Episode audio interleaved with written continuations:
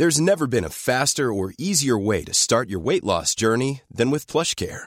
PlushCare accepts most insurance plans and gives you online access to board-certified physicians who can prescribe FDA-approved weight loss medications like Wigovi and Zepbound for those who qualify. Take charge of your health and speak with a board-certified physician about a weight loss plan that's right for you. Get started today at plushcare.com slash weight loss. That's plushcare.com slash weight loss. plushcare.com slash weight loss.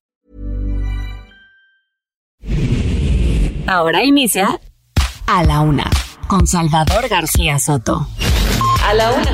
Donde la información fluye, el análisis se explica y la radio te acompaña. A la Una con Salvador García Soto. A la Una. Comenzamos.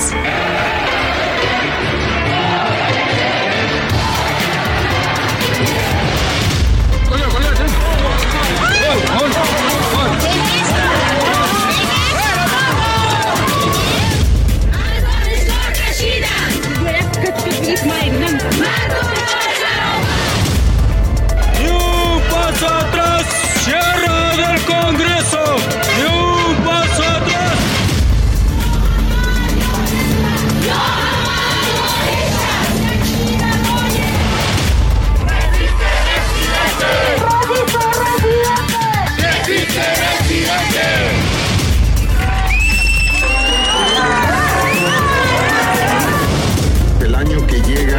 se consolidará la transformación del sistema de salud.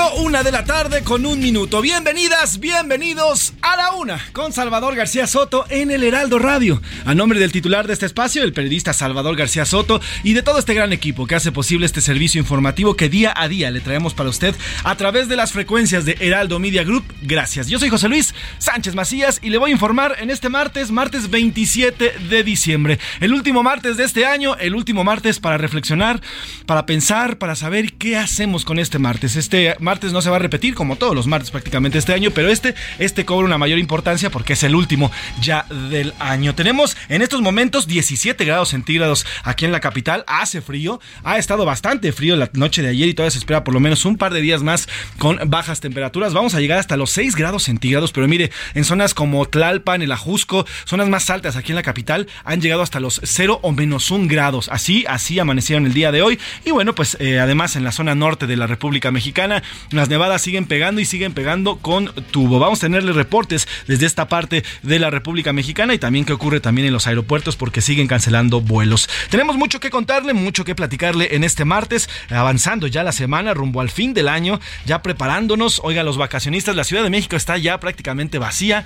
Hoy las, las salidas hacia las principales o los principales destinos turísticos que tiene eh, la República Mexicana ya están abarrotadas, sobre todo las que están en la playa. Yo creo que el frío animó a que todos, o por, la, por lo menos la mayoría, se fueran a Acapulquito, a las playas de Veracruz o playas más lejanas como Cancún y demás. Pero bueno, tendremos mucho que platicarle, vamos a entrarle duro a la información, vamos a pegarle bien y hay mucho. Recula la Comisión Nacional de Derechos Humanos analiza una nueva propuesta para ser eh, la integrante del comité, para destinar a la nueva integrante del Comité Técnico de Evaluación de los aspirantes del consejeros del INE, luego de las críticas a María del Socorro Puga por falta de conocimiento en materia electoral. Acuérdense que la Comisión Nacional lanzó esta propuesta, eh, eligió o propuso a María del Socorro Puga y bueno, fue fuertemente criticada, ya en miras al cambio, el recambio que va a haber de cuatro consejeros del INE. Y la violencia no para, elementos del Ejército y de la Guardia Nacional se enfrentaron en contra de integrantes de la familia michacana en, Zacu, en Zacualpan, en Estado de México. Uniformados abatieron a tres sospechosos.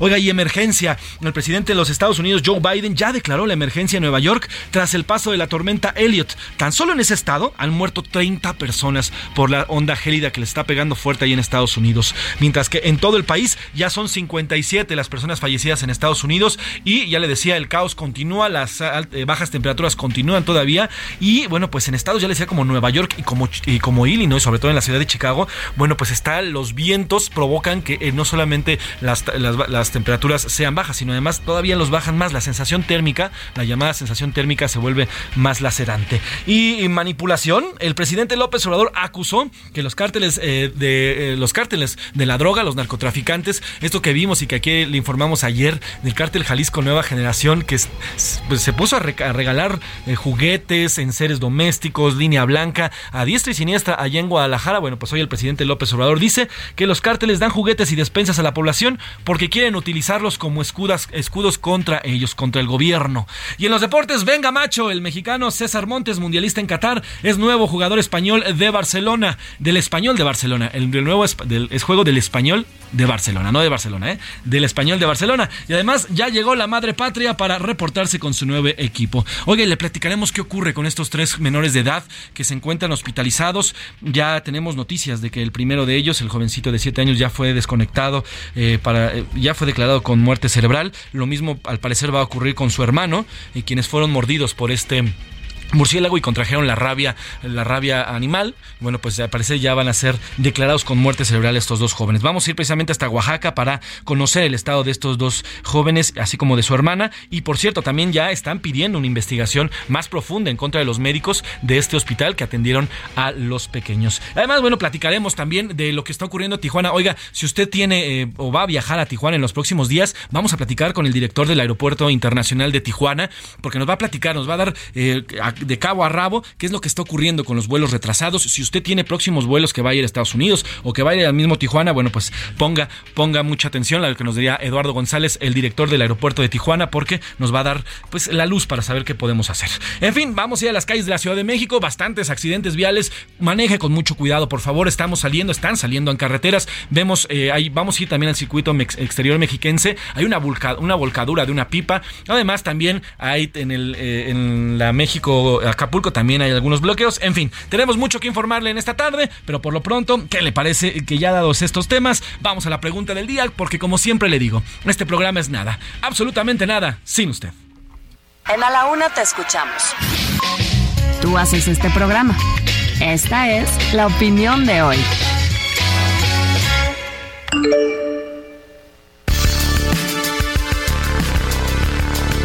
Una de la tarde con siete minutos. Tenemos dos preguntas bastante polémicas y espero que estén participando con nosotros como lo hacen día a día. La primera de ellas, hoy el gobierno federal prometió, sí, una vez más, que para el próximo año, para el 2023, finales del 2023, los mexicanos y las mexicanas tendríamos un sistema de salud como el Dinamarca. Así es, eh, así lo ha prometido el presidente, lo promete y lo promete y lo promete y nada más no nos cumple y no nos dice nada. Esto luego de que ha prometido, ya le decía cuantiosas veces en cuatro años, que mejoraría este sistema, que hoy la verdad es que los mexicanos lo padecemos, ¿eh? Ya, híjole, uno se enferma y le duda ir al IMSS, le duda ir al ISTE, porque de verdad es que la atención, o por lo menos los reportes que tenemos, la atención no es la mejor. Y además, bueno, pues eh, recordemos también la promesa que hiciera el presidente López Obrador, que si había o si continúa la inexistencia de los medicamentos, él se dejaría de llamar Andrés Manuel. Pues mire, se sigue llamando y los medicamentos siguen sin llegar. Pero bueno, ante esto, le pregunto esta tarde, ¿ahora sí cree Ahora sí cree usted que el gobierno actual, el gobierno del presidente López Obrador, después de todos los movimientos que hizo a inicio de su gobierno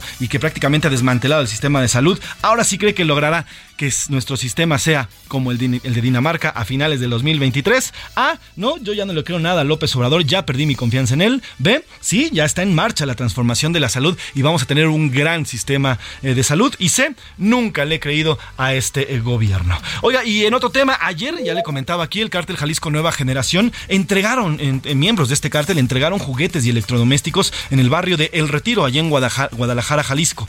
Todo ello mientras eh, en una serie de camionetas, por lo menos siete, ocho camionetas, desfilaban en este barrio con narcocorridos, con em, este tipo de música y además, bueno, haciendo alusiones a los, a los principales líderes de este cártel y que regalaban los juguetes y regalaban los electrodomésticos. Hoy el presidente López Obrador dijo que están manipulando a, los, a, toda la población a través de estas tácticas del, del crimen organizado para utilizar después como escudo.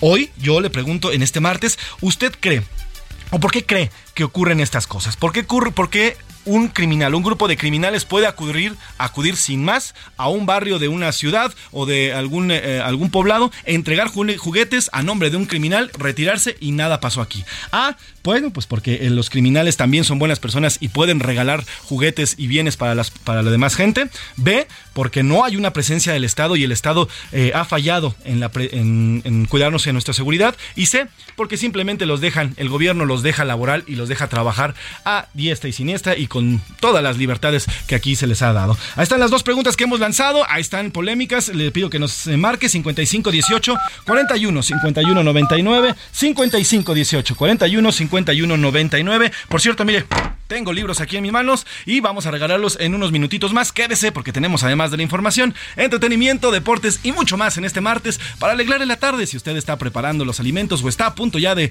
de comer, bueno, pues buen provecho. Vamos a darle la información. Primero un resumen de noticias y luego regresamos de lleno ya a la una. Prórroga.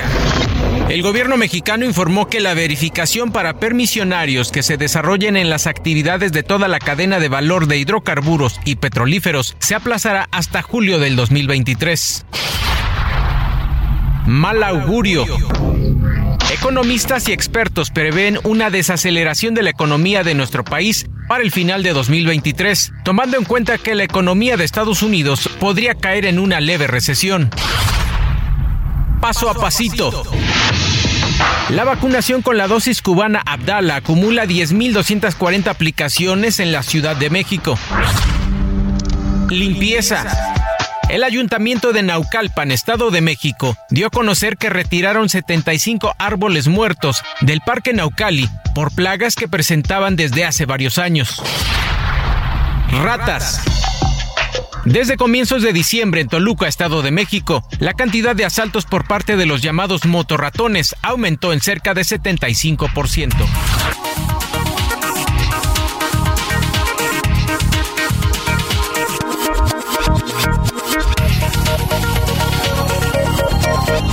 La tarde con 11 minutos, una de la tarde con 11 minutos y arrancamos, arrancamos de lleno con la información. Oiga, hubo un enfrentamiento en el Estado de México. Vamos directamente con nuestro corresponsal allá en esta entidad, José Ríos, que nos informa sobre lo ocurrido en eh, este día.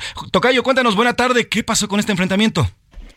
¿Qué tal, Tocayo? Buenas tardes, un saludo con gusto a ti, a que nos escuchan por el Heraldo Radio. Pues sí, como bien comentas, un enfrentamiento entre elementos del ejército y miembros de un grupo delictivo ocurrió la mañana este martes sobre la carretera Texcaltitlán-Zacoalpan. Esto que dejó un saldo preliminar de tres personas muertas y al menos tres heridas más.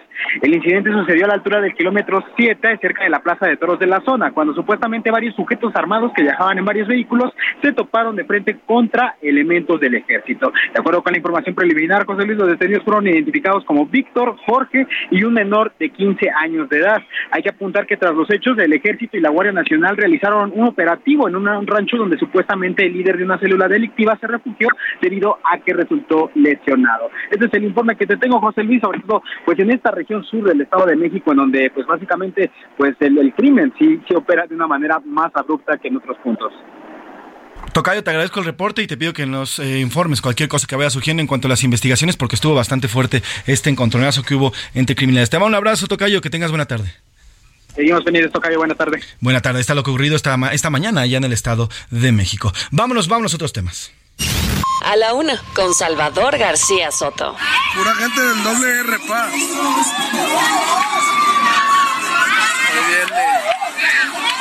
Era lo que no venían. A esto que estamos escuchando es parte, parte de lo ocurrido este fin de semana allá en Jalisco. Aquí le informamos que presuntos integrales, integrantes del cártel Jalisco Nueva Generación supuestamente regalaron juguetes a niños en esta eh, temporada de Sembrina ahí en Guadalajara, Jalisco. Ocurrió en, el, en este barrio que ya le comentaba y bueno, pues eh, fueron, cerca de ocho camionetas, así como lo, estábamos escuchando en este momento, fueron cerca de ocho camionetas en las que estos, estas personas que por cierto sí ya reportaron no iban armadas, pero sí iban lanzando estas, eh, pues estas a los líderes de este cártel, bueno, pues regalaron juguetes. Ocurrió en el barrio del, Retiro, allá en Guadalajara, Jalisco, y bueno, pues estos, estos presuntos integrantes del cártel Jalisco Nueva Generación habrían entregado estos, eh, estos juguetes. El tema hoy lo retomó el presidente López Obrador, acusó que los cárteles dan juguetes y despensas a la población porque quieren utilizarlos como escudos en contra del gobierno.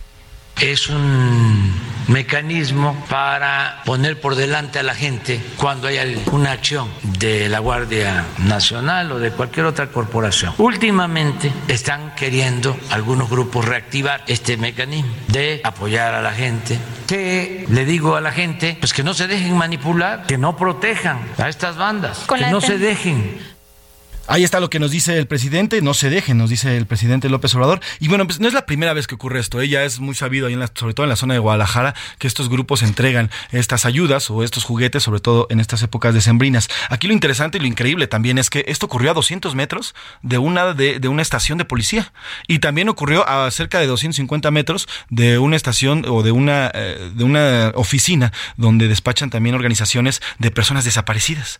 Entonces, todo esto ocurre todo este México mágico que vivimos, mientras muchos celebran la Navidad, mientras otros celebran la Navidad sin sus eh, familiares porque fueron asesinados por el crimen organizado, porque fueron secuestrados por el crimen organizado o porque simplemente fueron levantados, estos señores salen a las calles con una, pues digamos, simplemente con una tremenda impunidad, van gritando eh, porras a sus líderes y entregan juguetes. Y nadie hace nada, ¿no? O sea, yo no veo esto, yo no veo que esto ocurra en Francia, en, no sé, en Italia o en otro país europeo o en Estados Unidos. Imagínense ustedes los criminales dándose un festín, una especie de desfile en el, en el lugar de donde son originarios y que nadie haga nada, ni los detenga, ni diga, ni nada.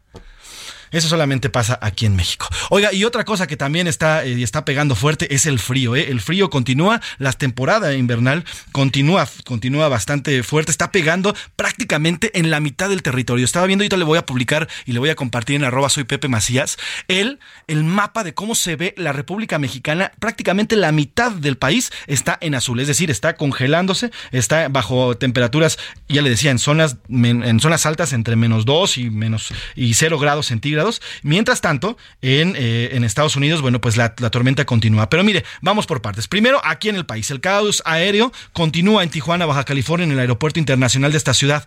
Han sido cancelados al menos 184 vuelos. Miles de usuarios siguen varados por las bajas temperaturas. Hay familias completas que han dormido desde el sábado porque planeaban viajar a Estados Unidos o a otro país desde Tijuana para pasar la Navidad, tanto la Nochebuena como la Navidad. Han estado desde el viernes y sábado durmiendo en este aeropuerto a la espera de un vuelo o de un espacio que les den o de su maleta, porque muchas maletas también se perdieron en este ajetreo. Mientras tanto, en Veracruz, las nevadas ponen en alerta a las familias asentadas en la región montañosa de este estado. En esa zona, la nieve alcanzó un nivel de 7 centímetros, informó así Protección Civil. Pero vamos hasta allá, hasta Veracruz, con mi compañero Juan David Castilla, corresponsal en, ese hermoso estado que es el que es el veracruzano, para que nos cuente cómo están viviendo, híjole, los fríos. Es raro que haya frío, pues sobre todo en la zona costera, pero bueno, ahí está Veracruz. Querido Juan David, ¿cómo estás, hermano? Buena tarde, cuéntanos. ¿Estás tapadito?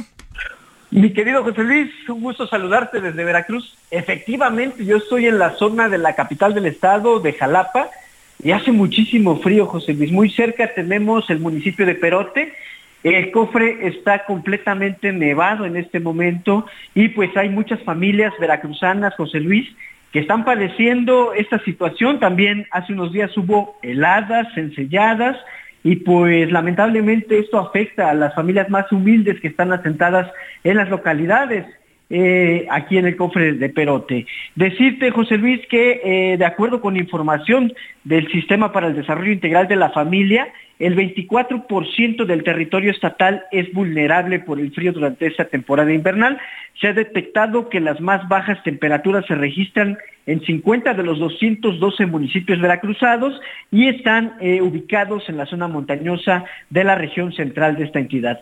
Se trata, por mencionarte algunas, José Luis, de Guayacocotla, Las Vigas de Ramírez, Perote, Altotonga, Villaldama, Jalacingo, quienes pues están padeciendo ya algunas eh, temperaturas más bajas a los 0 grados centígrados. Hay comunidades de 24 municipios que se encuentran por arriba de los 2.000 metros sobre el nivel del mar, mismos que requieren una mayor atención por parte de autoridades municipales, pero también estatales. Y fíjate que la secretaria de Protección Civil, Guadalupe Osorno Maldonado, ya ha comentado que la localidad Sayaleta, en el municipio de Perote, ha eh, sido considerada la más fría a nivel nacional con temperaturas inferiores a los menos 10 grados centígrados. Y en, estos, en estas últimas horas, el enlace regional de la Secretaría de Protección Civil, Miguel Olivares, indicó que la nieve logró un espesor de 7 centímetros, como bien lo mencionabas, y esto a una altura de los 3.900 metros sobre el nivel del mar. El acceso está restringida a la, a la parte alta del Parque Nacional, esto por cuestiones de seguridad, José Luis, solo se permite el ingreso hasta el Parque Recreativo El Conejo, toda vez que se prevé que continúe la caída de nieve y pues se está preparando toda la gente ante esta situación. Hay ya brigadas de protección civil del DIF este, municipal de Perote que se está acercando a las comunidades para llevar cobijas, para llevar abrigos a toda esta gente, José Luis. Pues estaremos pendientes, querido hermano, porque sí se puso, se puso bastante fuerte el frío por ahí en la zona veracruzana y también hacer el llamado, ¿no? A todos aquellos que quieran ir al Perote, pues que obviamente ahorita nos dices que está cerrado, pero si lo llegan a hacer o llegan eh, o llegan a abrirlo, que lo hagan con mucho cuidado y, estén, estén al pendiente. Te mando un hermano, abrazo, querido Juan, y estamos en contacto. Te mando un abrazote, querido amigo. Hasta luego. Abrazo, querido Juan David Castilla, gran reportero allá en Veracruz. Oiga, y siguiendo con el tema de las heladas, pero ya del otro lado, en Estados Unidos, fíjese que hay todo un, hay, hay de plano todo un caos. Ya incluso el, presidente Joe Biden ha declarado la emergencia, sobre todo en, Nueva York, donde hay al menos una treintena de personas muertas. Pero mire, vamos, eh, vamos desmenuzando. La tormenta invernal Elliot, que azota a Estados Unidos desde la semana pasada, avanza hacia la costa oeste del país. Autoridades meteorológicas de Estados Unidos adelantan que hoy todavía podrían caer más de 20 centímetros de nieve y sigue además el caos aéreo porque naturalmente los vuelos no pueden despegar o no pueden aterrizar y son cancelados en prácticamente toda la zona donde ha pegado esta, eh, eh, esta tormenta tropical. El portal, esta tormenta invernal, el portal web Flight Aware indicó que contabilizan ya 2.884 vuelos cancelados dentro, hacia o desde Estados Unidos, mientras que los retrasos suman casi 8.000 vuelos. 4 hasta 8.000 vuelos hasta el momento. ¿eh? De estos, la cifra de personas muertas además ya alcanzó los 57. Y ya le decía, el presidente Joe Biden ha declarado la emergencia en Nueva York. Pero vamos hasta allá, hasta Estados Unidos con Juan Guevara. Él, eh, bueno, pues es eh, director de Now Media Radio y Now Media Group y nos cuenta cuál es la situación que se vive en Estados Unidos en esta emergencia que prácticamente está pegándole pues en toda esta costa al país vecino. Querido Juan, ¿cómo estás? Buenas tardes, cuéntanos. Buenas tardes, ¿cómo estamos? Bueno, para decirles que exactamente el presidente Joe Biden aprobó la noche del lunes la declaración de emergencia para el estado de Nueva York, el más afectado por la tormenta Elliot, para, facilitar la ayuda federal necesaria para eh, contrarrestar o palear los efectos y atender a los afectados. Esto lo informó la Casa Blanca en un comunicado. Con esta declaración, el gobierno estadounidense aprueba la ayuda federal del gobierno estatal y a los eh, gobiernos estatales y locales para hacer frente a las consecuencias que están gravísimas ¿eh? de esta tormenta severa que ha causado la muerte de al menos medio centenar en todo el país, de los cuales 27 de ellos han sido en el estado de Nueva York. Eh, lo que tú mencionabas ahorita es correcto, eh, todavía se esperan 20 centímetros de nieve en las próximas 24 horas. Eh, nos encontramos con el desastre completo de Southwest, de Southwest Airlines, en donde el 90% de los vuelos cancelados han sido por Southwest Airlines, muchos de estos en el estado de Nueva York. Así que esto eh, ayuda eh, directamente a la, al estado de Nueva York, en donde ha sido devastador esta, esta eh, tormenta Elliot, y pues esto desbloquea la ayuda federal para el estado de Nueva York, que es frontera con Canadá, para que se empiecen a recuperar eh, tanto la energía eléctrica, ayudar a las personas que no que no tienen algún refugio con este frío que ha dado aquí fuerte en los Estados Unidos y bueno, esto es noticia en desarrollo, ¿no? Sí, totalmente, Juan. Eh, ¿Qué ha dicho? Nos, nos dices que con esto de la declaratoria de emergencia ya se liberan más recursos para Nueva York, pero ¿qué han dicho además las autoridades en esta próxima nevada que también se ve o se prevé que sea medianamente fuerte? ¿Qué han dicho las autoridades? ¿Cuáles son los llamados que hacen a la población y a los viajeros? Porque, querido Juan, se acerca ya también pues las temporadas de fin de año y van a tener que viajar irremediablemente. Bueno, principalmente lo que se ha dicho es que tienen que estar este, abunquerados, como dicen aquí, por las próximas 24 horas. Obviamente hay que checar, la gente que vaya a bajar de, de México a los Estados Unidos, hay que checar que su vuelo siga en pie, porque hay muchos vuelos cancelados. Y si van al norte del país, prepárense porque están en el aeropuerto bastantes horas. Eh, Juan, te, te, hago, eh, te quiero preguntar otra cosa. Ayer nos platicabas por la noche, en las noticias de la noche, el tema de los eh, de las alcantarillas, de los ductos de agua. Allá en Estados Unidos toman agua directamente de la, de la llave, pero es importante este dato. ¿Qué ocurrió con este tema del el, suministro de agua? es correcto, es decir, Es correcto, prácticamente eh, aquí el agua potable es directamente la llave y con estas con, el congelamiento de las llaves, por lo que está sucediendo es que ha habido emergencias sanitarias, las cuales están siendo atendidas en este momento.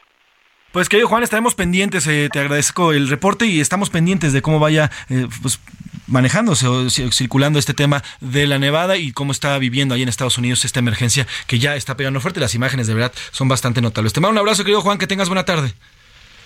Buenas tardes, saludos. Ahí está la situación en Estados Unidos y mire, ya son más de 50 personas las que han fallecido y este eh, esperan por lo menos de hoy para mañana mayor cantidad de nieve, así que pues la situación en Estados Unidos no se ve no se ve que se vaya a mejorar, por lo menos en estos eh, dos días. Ya para el fin de semana veremos si, si los vuelos comienzan ya a desahogarse, comienzan ya a salir, comienzan ya a despegar y veremos si la situación comienza ya a estabilizarse, porque por lo pronto hay un verdadero caos, caos en el sistema aéreo de los Estados Unidos. Nos vamos a una pausa, vamos, eh, la primera de esta media hora se fue rapidísimo y regresamos aquí en A la Una. Por García Soto.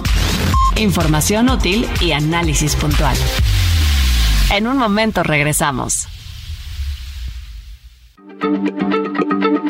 Heraldo Radio, la H se lee, se comparte, se ve y ahora también se escucha.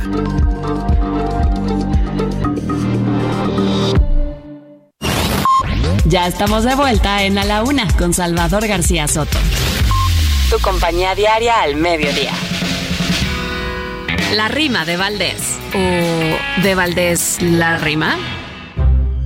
Ojalá de vacaciones le coja a usted esta rima, mientras al fuego se arrima o comiendo colaciones, cochinadas de a montones, ya el próximo año habrá dieta, mientras pues la panza meta pues antes del 31, ni modo, ¿qué le hace uno? Hoy no importa la silueta.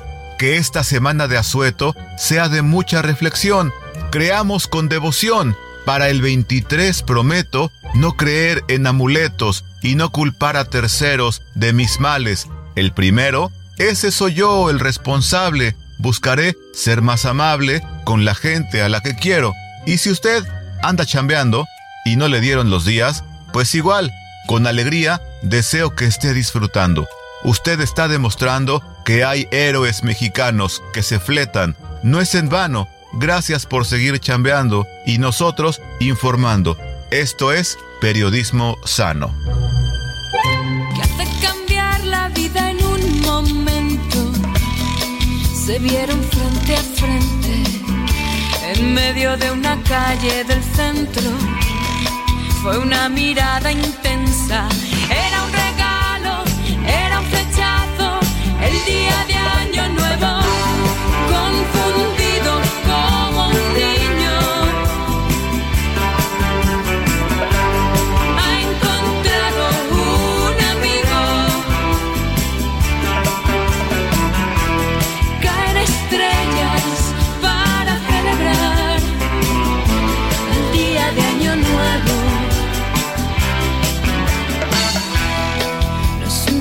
Cuento de hadas, porque nadie sabe cómo acaba.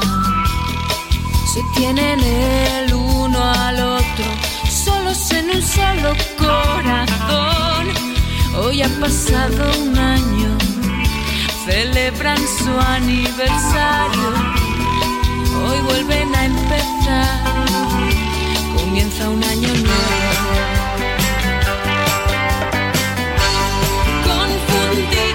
Tarde con 32 minutos, una de la tarde con 32 minutos. Estamos escuchando Amaral, esta cantante española que lanzó en el 2000 esta canción El Día de Año Nuevo. Recuerde que esta semana vamos a estar escuchando canciones para ya recibir al 2023 y decirle adiós al 2022 con todo lo que conlleva. Y ya le decía al inicio de este espacio, esta semana para mí en lo personal eh, significa cada uno de estos días, estos siete días que tiene este, esta última semana de diciembre, significa una reflexión. Y yo creo que deberíamos de todos hacer una reflexión de cómo nos comportamos, qué hicimos y qué podemos mejorar para los próximos, el próximo año 2023, más allá de pues lo que querramos hacer, esto de dejar de fumar o hacer ejercicio, bla, bla, bla, bla, bla, bla. Temas personales, cómo podemos mejorar personalmente para que a su vez en la sociedad se repercuta, porque al final hoy yo veo un México, tenemos un México dividido, polarizado, que cada quien ve pues para su molino y no estamos trabajando en conjunto. Y para mí esta, esta semana, estos siete días son para eso, para reflexionar. Y es lo que hace precisamente Amaral con esta canción, El Día de Año Nuevo, lanzada en el 2000. Precisamente esta rola le dio fama internacional a la cantante española. Sin embargo, aunque sí toca el tema del año nuevo y la llegada, habla más, más, más bien del tema de iniciar ciclos y determinar ciclos. El cómo un año significa una nueva oportunidad para hacer las cosas mejor, para hacer las cosas bien, si es que se hicieron de alguna manera mal en el año anterior. Y también, ¿por qué no? Pues si se puede encontrar el amor, ¿no? En una de esas también el amor sirve y vaya que sirve para ser mejores como personas. Así que mi Alex, trépale, Amaral del año 2000, el año, el día del año nuevo.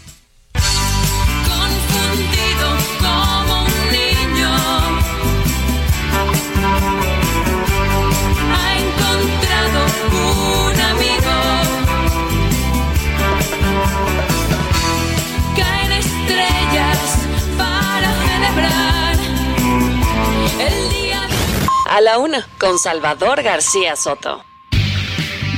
Una de la tarde con 34 minutos, una de la tarde con 34 minutos. Oiga, vámonos directamente hasta Tijuana. Ya le contaba, desde ayer les le dimos aquí en este espacio el informe, eh, el informe diga, puntual de lo que ocurrió en el aeropuerto de Tijuana. Son 184 vuelos que ya han sido afectados. Hay decenas de familias que no pudieron o que no han podido salir de este aeropuerto porque sus vuelos ya sea que fue cancelado, demorado o simplemente no tienen idea de lo que está ocurriendo. Pero para hablar del tema, para que nos den y nos explique qué es lo que está ocurriendo en este aeropuerto y qué es lo que podría pasar en las próximas horas, le agradezco que nos tome la llamada y saludo en la línea a Eduardo González Pérez. Él es director del aeropuerto de Tijuana. Don Eduardo, ¿cómo está? Buena tarde.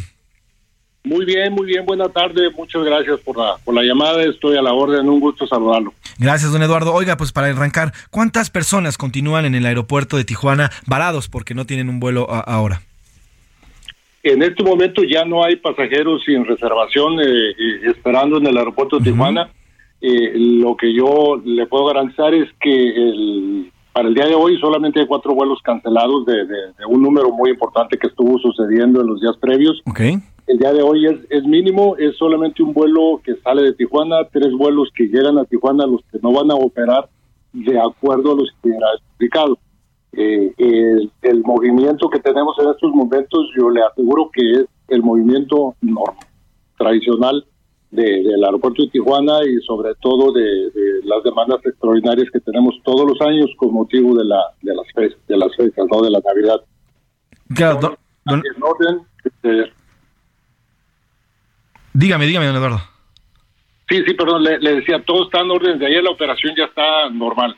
Eh, lo que lo que suceda, lo que se salga de lo de lo, de lo ordinario es eh, lo común de cualquier época del año. Ahora, don Eduardo, eh, vienen, eh, viene la temporada de Año Nuevo también, ya prácticamente muchas familias comienzan a viajar, ya sea hacia Tijuana o de Tijuana hacia otros lados de tanto de nuestro país como también de Estados Unidos, normalmente son más Estados Unidos. ¿Qué tiene o qué previsiones tienen en el aeropuerto de Tijuana para que no vuelva a ocurrir lo que ocurrió este fin de semana en la época de Navidad? Mire, lo que nosotros en el aeropuerto de Tijuana como administradores de las instalaciones, lo que ya hemos hecho, es poner en funcionamiento una ampliación del edificio terminal. Prácticamente eh, doblamos nuestra capacidad en, metros cuadrados de todas las instalaciones que están destinadas a que el aeropuerto esté cómodo y seguro, para que, cruce por, por nuestras instalaciones con la mayor comodidad y seguridad. Eso ya lo tenemos, lo tenemos en funcionamiento. Parcialmente iniciamos en la segunda quincena de mayo y totalmente lo tenemos funcionando desde el mes de septiembre.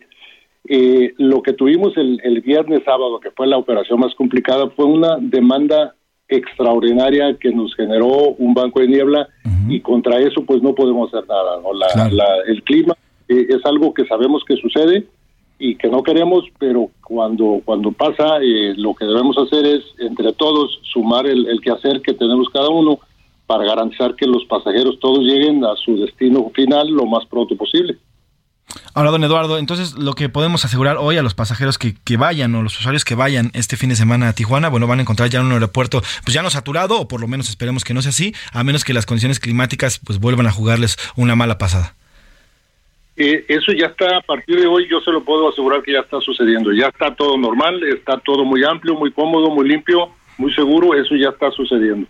Ahora, ¿qué pasó con las familias? Eh, hubo reportes de algunas familias que este fin de semana que tuvieron que quedarse varados, incluso pasaron Navidad dentro de este aeropuerto. ¿Qué pasó con estas familias, con estas personas que pasaron estas fechas de, Navidad en este aeropuerto? ¿Cómo, qué, clase, ¿Qué tipo de servicio se les dio? ¿Qué pasó con ellos? ¿Si se les llevó a hoteles o pasaron la noche ahí en bancas? En fin, ¿qué pasó con estas personas? Mire, el, el viernes que fue cuando se presentó el Banco de Niebla, eh, tenemos una operación en, en, este mes de aproximadamente 250 vuelos en total. Mm, la mitad llegan, la mitad salen. El viernes se cancelaron 40, 45. Los pasajeros de estos 45 vuelos, las aerolíneas tienen la tarea y la vocación de resolver eh, eh, la mejor, lo más rápido posible, eh, ubicarlos en otro vuelo, ya sean los asientos que quedan disponibles en, en, el resto de las 100 operaciones que tienen de salida, o en los primeros días, lo, que ellos hacen es protegerlos Mientras eso sucede, eh, estamos enfrentando a una, demanda de, que por sí sola, sin, sin tener esta demanda extraordinaria, por sí solos todos los vuelos ya están llenos. Eso nos genera, les genera a las aerolíneas una complicación para protegerlo lo más rápido posible y esos son los pasajeros que lamentablemente se quedan en las instalaciones del aeropuerto pero como le mencionaba, eh, en este momento eh, el aeropuerto tiene instalaciones duplicadas en su capacidad a lo que fue hasta el mes de mayo y lo que ha sido los últimos años. Los pasajeros ya no estuvieron, ciertamente no estuvieron en impecables condiciones, pero no estuvieron tan incómodos como sucedía en el pasado.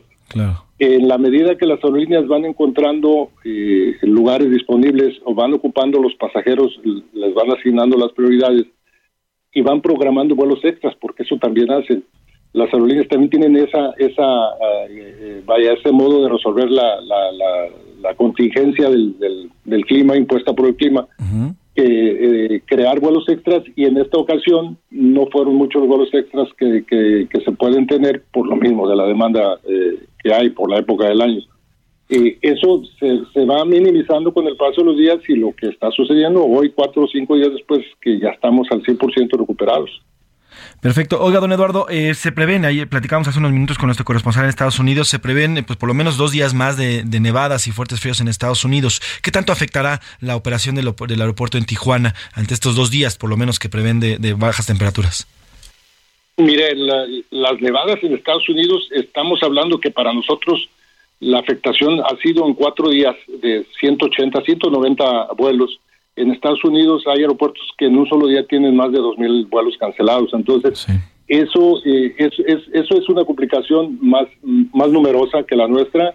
Por fortuna, en el aeropuerto de Tijuana no tenemos eh, eh, problemas con la nieve. Lo que verdaderamente nos afecta en esta época del año, dadas las condiciones de humedad y de, las bajas temperaturas que, que se presentan bancos de niebla, es casi casi lo único que nos afecta aquí. Sucede unos días al año.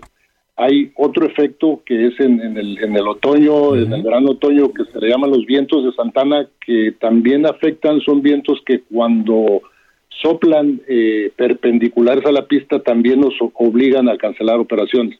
Pero fuera de eso, eh, no, no nos afecta, no nos afectan las nevadas que, que están sucediendo en una muy buena parte de Estados Unidos. Pues interesante, don Eduardo, qué bueno que ya está, ya está arreglado el tema y bueno, pues gracias por, por informarnos este tema y para los próximos eh, visitantes que vayan hacia Tijuana este fin de semana encontrarán seguramente un, aeropuerto mucho más funcional y ya sin tanto, sin tanto rollo de, pues de tanta gente que había y que estaba súper saturado. Le agradezco, don Eduardo González, eh, director del aeropuerto de Tijuana, por estos minutos y le mando un abrazo. Buen feliz año. Igualmente, igualmente, feliz año para todos. Ahí está don Eduardo González Pérez, él es director del aeropuerto de Tijuana y nos dice que ya, ya quedaron solventadas todas las necesidades de los pasajeros que se quedaron varados este fin de semana en medio de la niebla, de la niebla que pegó allá en Tijuana. Y bueno, pues hoy ya nos asegura el director de este aeropuerto que ya, si usted tiene planeado un vuelo hacia Tijuana, si va a ir hacia Tijuana o sale desde Tijuana, pues no se preocupe porque el aeropuerto ya está trabajando en, eh, pues con normalidad. A menos que obviamente, como lo decía Eduardo González, pues venga un problema meteorológico, un tema del clima, pues eso no se puede controlar y naturalmente tendrá consecuencias. Pero bueno, vámonos a otro tema. A la una, con Salvador García Soto. Oiga, y hablando de pues vacaciones, que estamos en ellas, una muy gran buena noticia para los trabajadores de México, los mexicanos, los trabajadores mexicanos. En plenas vacaciones, esta buena noticia que le voy a contar, el presidente López Obrador aseguró en la mañana que ya firmó el decreto para las llamadas vacaciones dignas.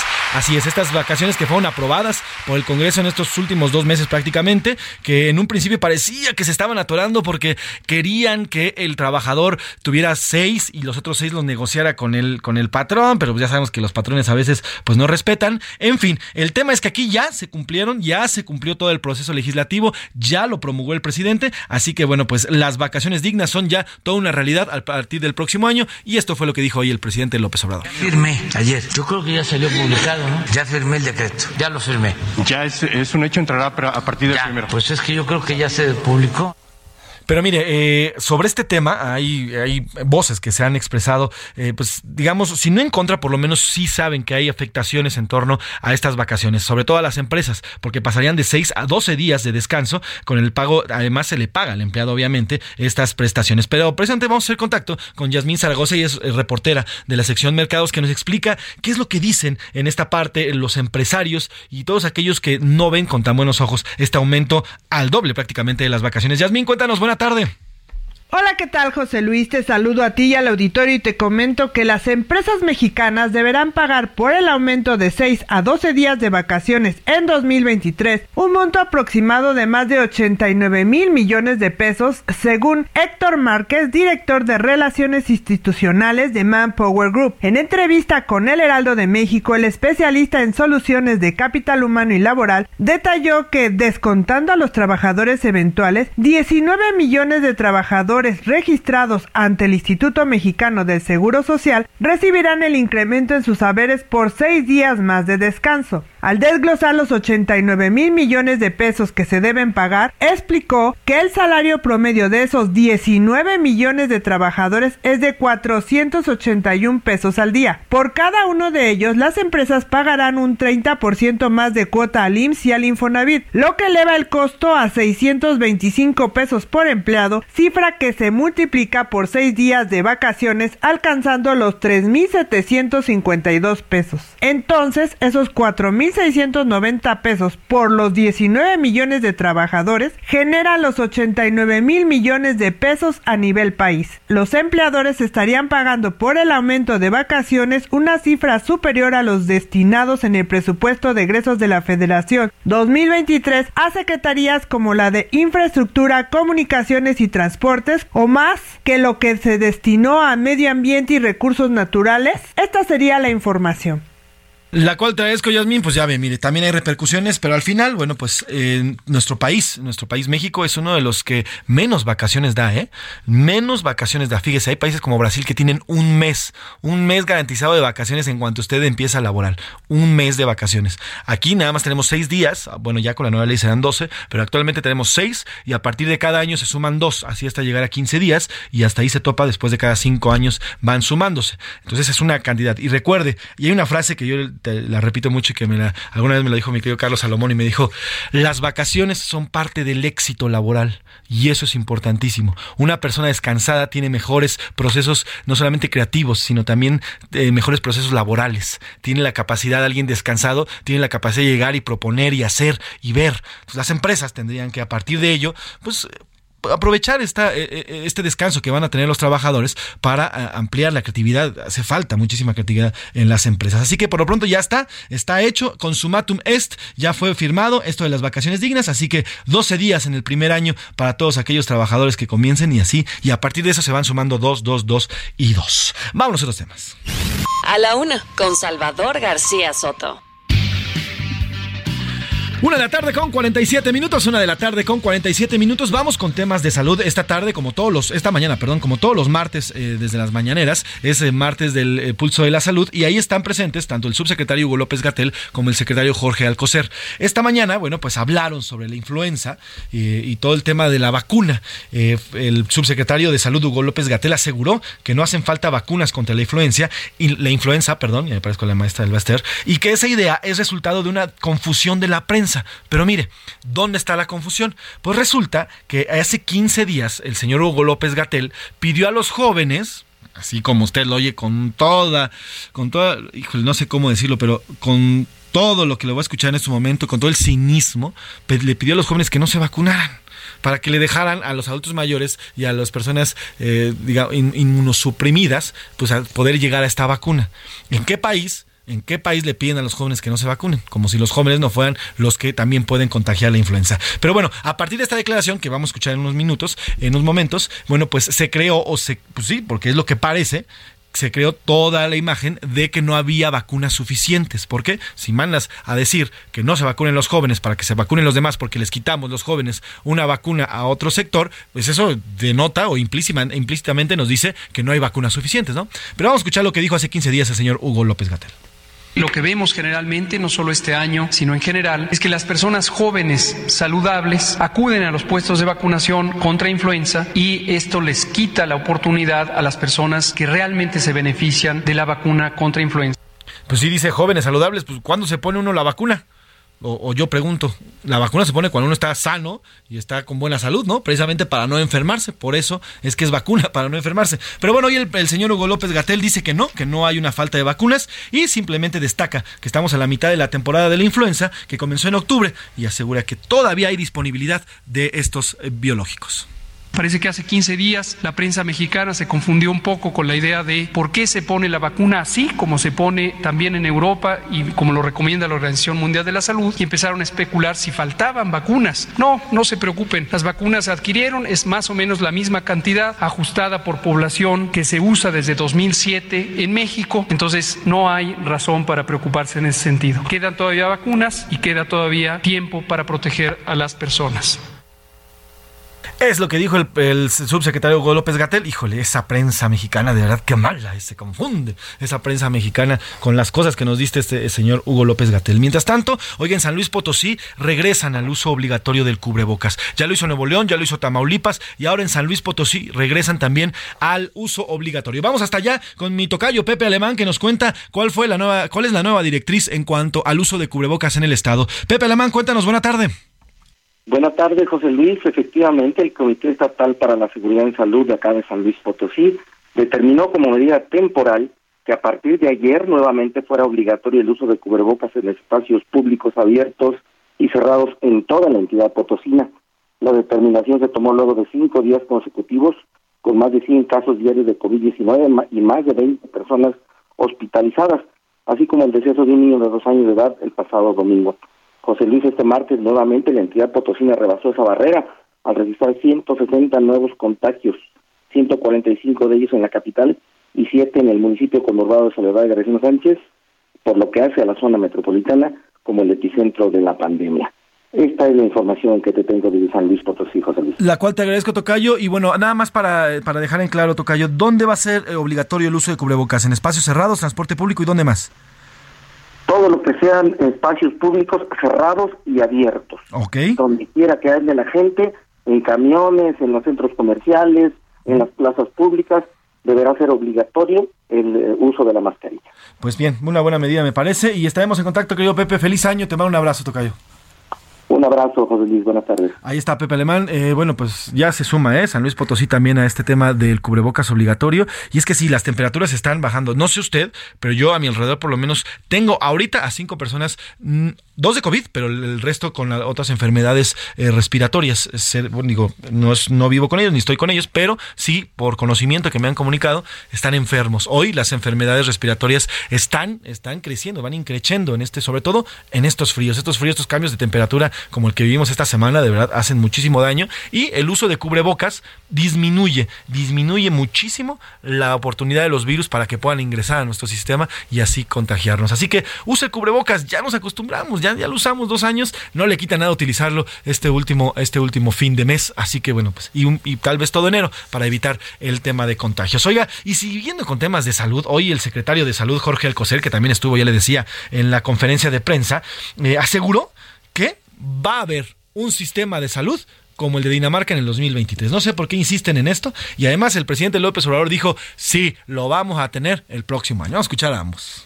En cinco días despedimos el, al 2022. Algunos aún con dudas, con cansancio, pero la mayoría de los mexicanos lo haremos con esperanza, con ánimo, solidaridad y alegría, pues el año que llega se consolidará la transformación del sistema de salud, entre muchos otros logros para las familias mexicanas. Por lo tanto, nadie se va a rendir, menos ahora, dijera el cantor. El año próximo, a más tardar a finales, ya tenemos un sistema de salud pública como el de Dinamarca. Y puede ser que mejor. Puede ser que mejor, dice el presidente López Obrador. Es la, justamente eh, la pregunta que le hicimos el día de hoy, si usted creía, si usted creía que eh, sí se iba a lograr o no. Yo hasta hoy, hoy, 27 de diciembre de 2022, en lo único que nos parecemos en Dinamarca es que nos eliminaron en el Mundial y que hicimos el ridículo en el Mundial. Es en lo único que nos parecemos a Dinamarca, ¿eh? Porque ahí en fuera, nada. Ya nos dijeron que desde, fíjese, desde que eh, empezaba, cuando empezaba la pandemia, aquel febrero de 2020, el presidente López Obrador dijo que tendríamos un supersistema como el de Dinamarca. ¿eh? Luego este año también aseguró que se cambiaría el nombre si es que las medicinas no llegan. Y el señor se sigue llamando Andrés Manuel y las medicinas siguen sin llegar. Los sistemas de salud normalmente, o por lo menos en los reportes que nos han llegado aquí en la UNA, pues faltan medicamentos, no hay eh, médicos, no, no existen eh, atenciones, hay personas que están sufriendo literalmente en las salas de espera sin que sean atendidos. En fin, veremos si a finales de 2023 tenemos un sistema como el de Dinamarca. Pero bueno, mire, entre tantos cubanos que nos están echando, ya al parecer nos parecemos más al de Cuba. Nos vamos a ir a una pausa, una con 54 minutos. Vamos a escuchar a División Minúscula, esta banda rockera mexicana. Año nuevo, esta canción pertenece al disco Sirenas, que fue lanzado en 2008 por la agrupación mexicana liderada por Javier Blake. Es una despedida al año que se va, por lo que la letra y la música son muy nostálgicas. Ideal para esta ocasión, para este frito. Agárrese un ponchecito, póngase su cobija, cúbrase del frío y disfrute a División Minúscula con Año Nuevo. Trépale, mi Alex.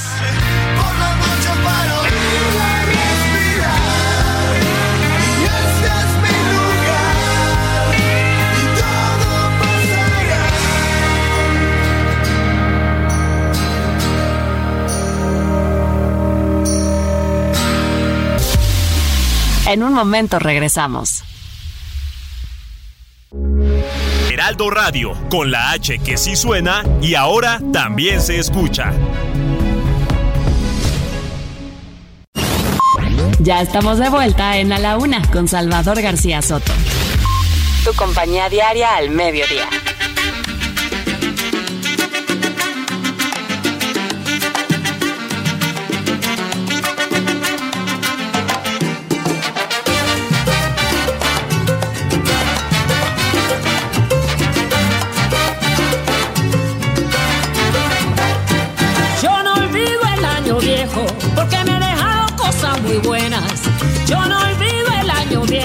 Porque me ha dejado cosas muy buenas. Me dejó una chiva, una burra negra, una yegua blanca y una buena suegra. Me dejó una chiva, una burra negra, una yegua blanca y una buena suegra. Ay, me dejó una chivita, una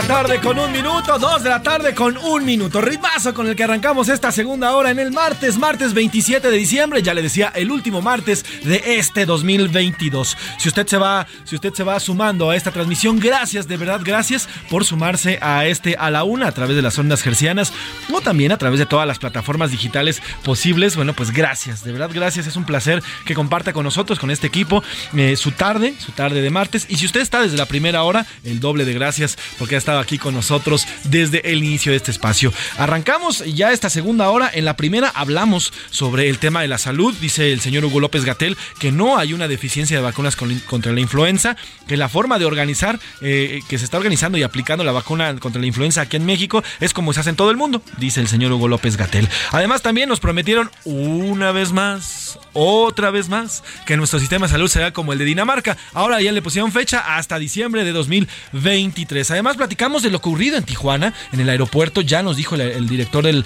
aeropuerto de Tijuana que ya la situación está totalmente saldada. Ya no hay problemas. Si usted viaja a Tijuana o tiene pensado ir a, Tijuana, a menos que hubiera contratiempos en cuanto al clima o meteorológicos, entonces sí podría haber contratiempos, pero por lo pronto ahorita Tijuana y su aeropuerto están, están eh, funcionando conforme a la normalidad. Además, también platicamos sobre el tema del COVID-19 que están aumentando los casos, eh, están implementando ya en varios estados de la República Mexicana el uso obligatorio del cubrebocas. En fin, muchísimos temas que ya tocamos y ahora tenemos muchísimos más en esta segunda hora. Vamos a platicar de ellos, pero primero vamos a escuchar y vamos a recordar esta gran canción, El Año Viejo, pero es una versión que yo la verdad es que no había escuchado, se lo confieso. Es una versión de 2019. Eh, la cantante mexicana, la veracruzana Yuri, presentó esta nueva versión del tema que hiciera famoso Tony Camargo en 1953. A ver si ahorita nuestro productor, el señor Esponda, nos pone esta, la, versión original, que es de Tony Camargo en el 53, que en lo personal a mí, por ejemplo, me trae muchos recuerdos,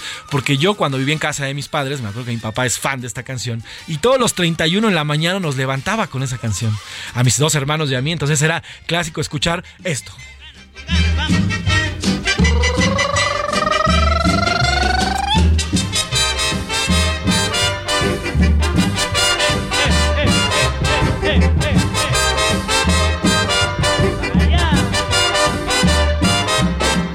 Yo no olvido al año viejo. Esta es la versión original de Tony Camargo y bueno, pues es clásica, es un clasicazo del fin de año y aparte trae muy buen ritmo y le pone ritmo a la, al fin de año. Ya le decía, pues me acuerda mucho, me recuerda mucho a mi padre que todas las mañanas el 31 nos ponía esa canción y así nos bajaba para ya alistarnos para el año nuevo. Por lo pronto seguimos con Yuri, este es Yuri, el año viejo, esta versión de 2019. Trépale mi Alex con ritmazo porque arrancamos ya aquí la segunda hora de A la Una. Me dejó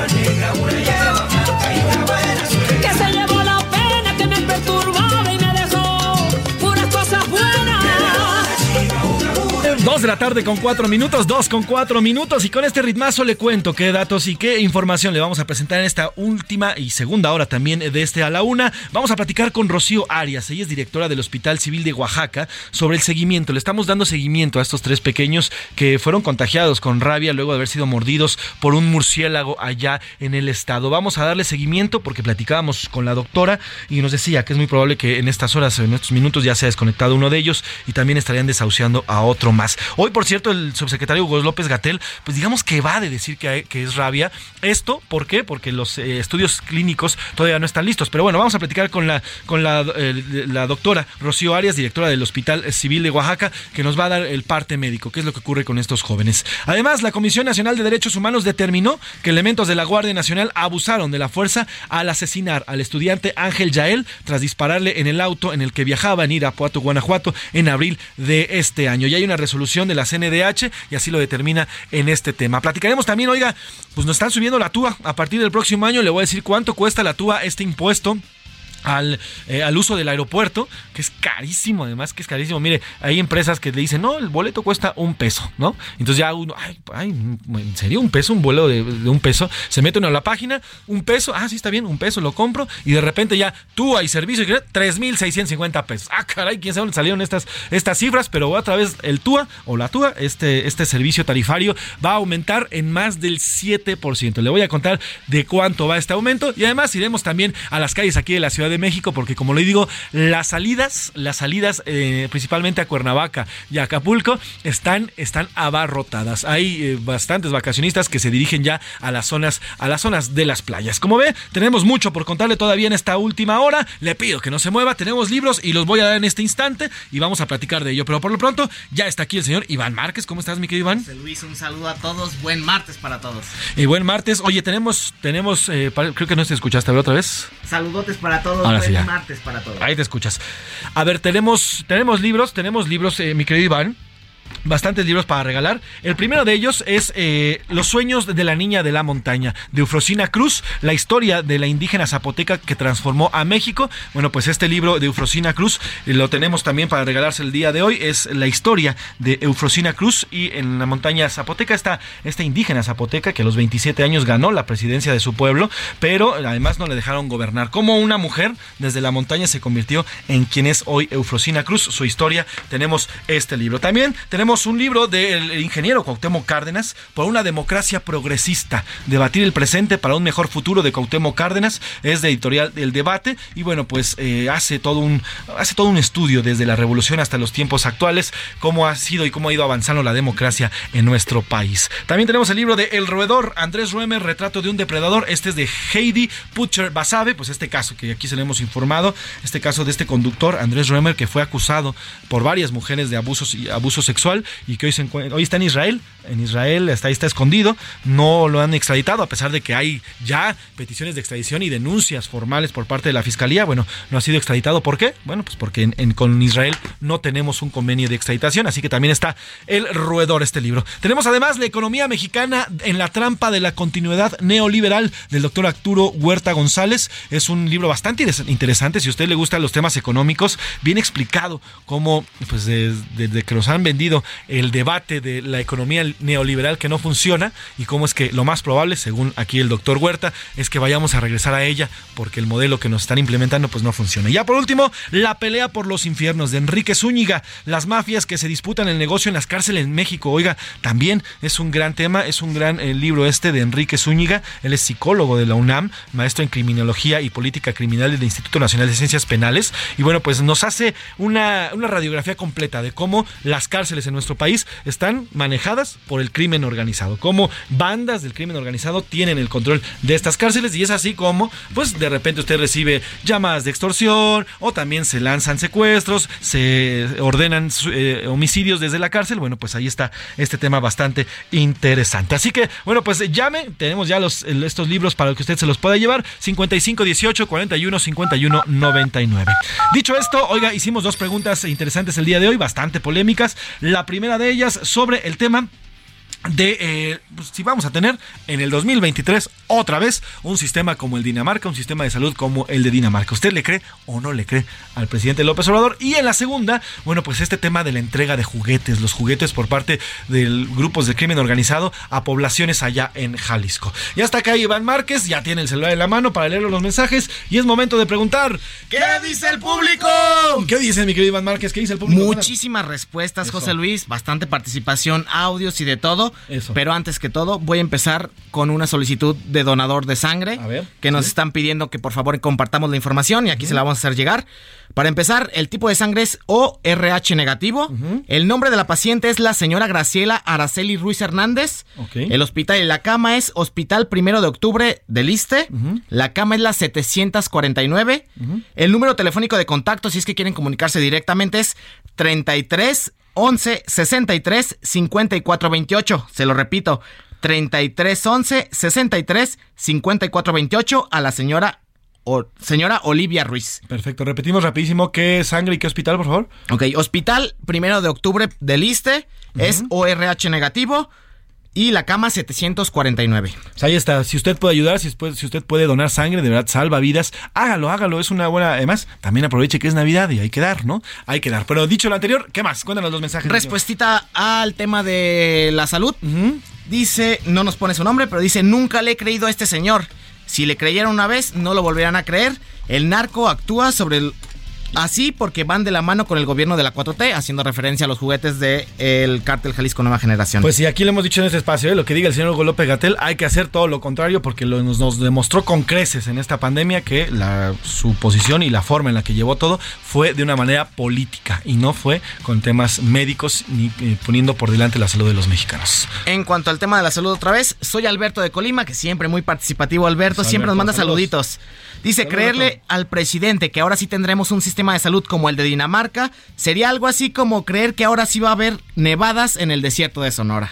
Uy, bueno, pues eh, así de difícil está. Bueno, digo, puede ocurrir algo. Te pasaste. Te pasaste, dice el presidente. Bueno, digo, nada, nada. O los milagros ocurren y uno tiene la esperanza. Y sobre todo en estas épocas, mi Iván, ojalá Optimismo. tuviéramos un sistema como el de Dinamarca. Imagínese usted, no tendría problemas para el tema de salud. Bueno, ah, ¿qué podríamos decir? Pero el bueno. tiempo de espera. Tiempo de espera. el- Aquí lo platicábamos, el sistema de Dinamarca de salud es un tema de verdad bastante, es como, digamos, es, un- es como una máquina con perfectos engranajes. Desde el tema de hacer una cita, usted la hace a través de internet, usted tiene cinco minutos antes, cinco minutos después para llegar si usted pierde la cita, ya no tiene la cita. ¿Por qué? Porque todos, con base en el tiempo que se les dio, tienen su cita a tiempo. Los medicamentos, ni le digo, son gratuitos y siempre los hay. Usted los puede adquirir, los puede, a través de la receta, los puede eh, obtener en cualquier farmacia del sistema de salud de, de, de Dinamarca. Y bueno, pues lo que sí es que ya en un tema de más, eh, digamos, de mayor especialidad, si hay una cooperación entre el individuo y el sistema de salud para que juntos saquen adelante. Pero al final, es, sí es un tema del sistema de salud de Dinamarca, es como un relojito, es un relojito danés que maneja y además se maneja muy bien. Y aquí, pues ha de ser otra marca Pues de, aquí, de reloj. aquí tú, tú lo acabas de vivir precisamente hace poco, Sí, mi claro. querido Iván, tuviste la- pues, la- el infortunio de, de caer en el hospital y bueno, pues te daban citas hasta, véngase en dos meses, claro. en tres meses, a ver qué decía, ¿no? José Luis, también nos llega un audio que también es importante mencionarlo. Si quieres, escuchemos. Lo escuchamos, a ver qué nos dice el público. Buenas tardes, soy el señor Héctor Manuel Chávez Becerra del municipio de Tlanepantla, Estado de México. Sí puede ser que en un momento, el año que viene, México sea como Dinamarca en el sector salud. Hay que recordar, es mucho que ver y con esto de la pandemia, pues que se ha hecho y es a nivel mundial. Antes había vacunas, pero estos últimos gobiernos corruptos del PRIAN quitaron los laboratorios. Yo soy derechohabiente del seguro y mi familia también. Estoy adscrito en la clínica 60, aquí en zona centro de Tlanepantla. Cada mes yo voy y me atienden y hay medicamentos. O sea, sí se puede llegar a que México, sin corrupción, pueda ser como Dinamarca en el sector salud. Ahí está lo que dice el señor Chávez. Qué bueno, mire, qué bueno que a usted le, le- le- le atienden como, como cada mes que va y que usted asiste. Eso la verdad es que también es bueno y hay que, y hay que reconocerlo y hay que también este, ponerlo en la, en la bandeja. ¿Por qué? Porque sí, también hay hospitales del IMSS, del ISTE, que donde hay una correcta, pero son los menos, ¿eh? Son los menos. Qué bueno, señor Chávez, qué bueno que usted lo atienden muy bien y ojalá que lleguemos a ese tema de Dinamarca. Hay otros que lastimosamente pues no son bien recibidos o no son atendidos en estos hospitales. La fortuna, ¿no? Que algunos sí tienen. En mi experiencia, pero yo te puedo hablar desde otra perspectiva. Pero bueno, otro mensajito que tenemos rápidamente sobre las dos preguntas. La primera de ellas de la salud dice: Tontos los que creyeron desde un principio que tendríamos un sistema de salud como Dinamarca. Actualmente menos vamos a tenerlo. Y sobre la delincuencia organizada y el tema del cártel Jalisco Nueva Generación, dice de qué se espantan, es el mismo sistema de acarreados como él lo hace para todo tipo de marchas, son los de Morena de las Tortas, los barcos dan juguetes y demás. Pues sí, como dicen por ahí, eh, eh, nos dicen, ¿no? ¿cuál es el nombre del radio escucha? No nos puso el nombrecito, pero igual... Pues sí, como dicen por ahí, que no hay ilusos para que no haya decepcionados, pues entonces, pues sí, eh, quien creyó que sí nos los iban a entregar, pues decepcionados. Ahora viene nueva fecha, finales Sí. de diciembre del, del próximo año. Y rapidísimo nos ponen una denuncia. Ajá. No nos dice por temas de seguridad, quiero que no digan mi nombre. Ajá. Dice en el Hospital General de Tapachula impunemente hay en la puerta principal ofreciendo la venta de medicinas de las cuales carece la institución. Es Ah, decir, caray. las que no hay te las ponen en venta, según lo que nos dice el. Radio Escucha. ¿En Exactamente. qué hospital lo repites? Dice el Hospital General de Tapachula. Hay que investigar la situación y ya lo Vamos a vamos pedirle a... a Jenny Pascasio, nuestra corresponsal en Chiapas, que se eche una vuelta por allá en Tapachula para ver que conozca que esta situación de la venta de medicamentos afuera De del este hospital, hospital. General. Bueno, pues vamos Y a ver un reportaje. Pone si en Dinamarca ocurre esto, o sea, esta situación de lo de Tapachula, le doy la razón al presidente. Pues sí, si en Dinamarca, fuera del hospital de Dinamarca venden medicamentos, entonces sí ya estamos ahí. Y nada más, tenemos bastantes respuestas de los libros. Ahorita ya que tengamos bien la listita de todos los ganadores, se la Ujú. haremos llegar. Sí, nada más acuérdense su nombre completo y qué libro quieren. Nombre completo y qué libro quieren y vamos a darles estos librazos que son muy, muy buenos. La verdad que son algunos de, de métodos eh, de estudio, algunos son académicos, otros son novelas y otros son reportajes que nos llegan y que bueno, que estamos muy gustosos de compartir con ustedes. Gracias, mi Iván. Gracias, José Luis. Ándale, mi Iván. Vámonos a otros temas. A la una, con Salvador García Soto.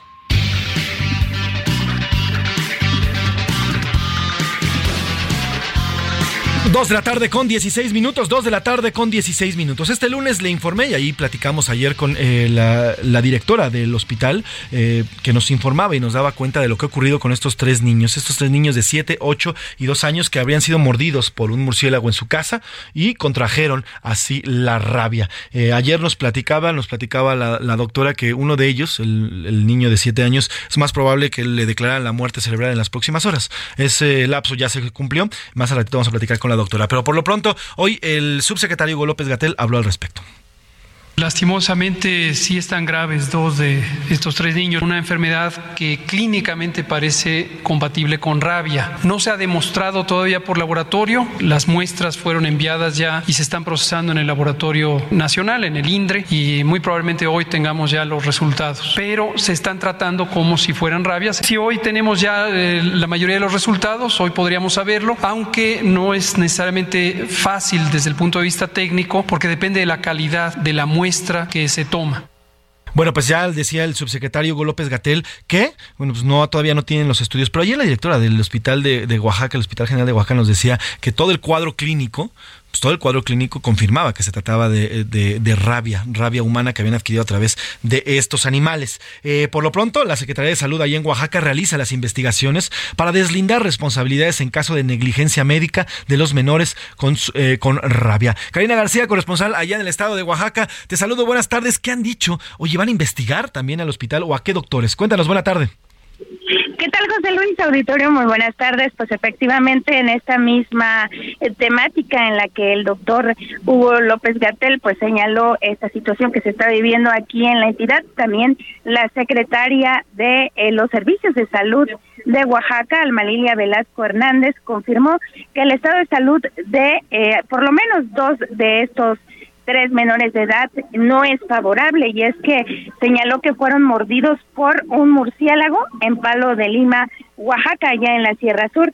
Además, la funcionaria estatal señaló que se realizarán las investigaciones necesarias para deslindar responsabilidades en caso de negligencia médica, como lo han denunciado los familiares de los pacientes. Y es que, José Luis Auditorio, déjeme comentarles que de acuerdo a la familia de los menores de edad, pues tuvieron que sufrir un calvario para poder recibir esta atención médica debido a que los menores fueron mordidos el primero de diciembre. Desde ese momento inició su peregrinar por al menos tres centros de salud ubicados en esa región de la Sierra Sur. Sin embargo, los médicos, incluso enfermeras que eh, pues laboran en esta zona, eh, minimizaron el hecho y dieron una vaga atención médica a los menores de edad. Sin embargo, fueron hospitalizados después en el hospital de Sola de Vega Posteriormente, debido a la gravedad y a los síntomas que presentaban, fueron trasladados a la capital oaxaqueña en el hospital eh, doctor Aurelio Valdivieso, en donde hasta el momento pues reciben la atención. Perfecto, Karina, pues estaremos pendientes de lo que se define y qué es lo que digan también los familiares. Te mando un abrazo, Karina, que tengas buen eh, martes. Muy buenas tardes. Gracias, Karina García, allá en Oaxaca. Y vamos a hacer contacto precisamente hasta allá, hasta Oaxaca, la capital, con Rocío, eh, Rocío Arias. Ella es directora del Hospital Civil de Oaxaca. Ayer platicamos con ella y es un placer volver a hacer contacto con usted. Doctora, ¿cómo está? Buena tarde. Doctora, ¿me escucha? A vamos a tratar de limpiar la línea, a ver si la tenemos, a la doctora Rocío Arias. Ella, le digo, es directora del Hospital Civil de Oaxaca, donde están estos tres pequeños internados, donde están eh, pues, pasando los días. Ya nos decía Karina García que los familiares ya denuncian que hubo negligencia médica, no en, no, en este Hospital de Civil de Oaxaca, sino en el transcurso. Lo describe Karina muy bien, todo un calvario que tuvieron que sufrir la familia. ¿Por qué? Porque a los niños los muerden el primero de diciembre este murciélago. Y de, a partir de ahí comienza, comienza con eh, pues el el, desarrollo de la enfermedad. Estuvieron yendo a diferentes, como nos contaba Karina García, a diferentes hospitales para ver si eran atendidos. Les daban una atención, digamos, eh, pues eh, por encimita, por arriba y nada más, hasta que ya comenzaron a agravarse los síntomas. Y es así como llegan ya al Hospital Civil de Oaxaca estos tres pequeños que fueron contagiados con, con rabia luego de ser mordidos. Ya puede, puede ver que haya una denuncia por negligencia médica, pero estaremos Estaremos pendientes. Retomamos la, la llamada con Rocío Arias, directora del Hospital Civil de Oaxaca. ¿Cómo está, doctora? Buena tarde se nos está cortando un poquillo. A ver si podemos limpiar. El parecer está dentro del hospital y por eso tiene mala señal. Vamos a pedir que a, producción que nos ayuden por esto, con esto para ver si lo podemos sacar la llamada. Pero bueno, es importante, ¿por qué? Porque son estos tres niños. El dos de ellos, bueno, pues lastimosamente no tienen un, buen pronóstico. Ya se ha agravado su situación, mientras la pequeña, eh, ella sí recibió la profilaxis eh, de manera correcta y al parecer está dando, está dando resultados. Vamos si podemos, eh, si podemos retomar la llamada más al ratito con la doctora porque es, es importante el tema. Por lo pronto cambiamos de tema. A la una, con Salvador García Soto.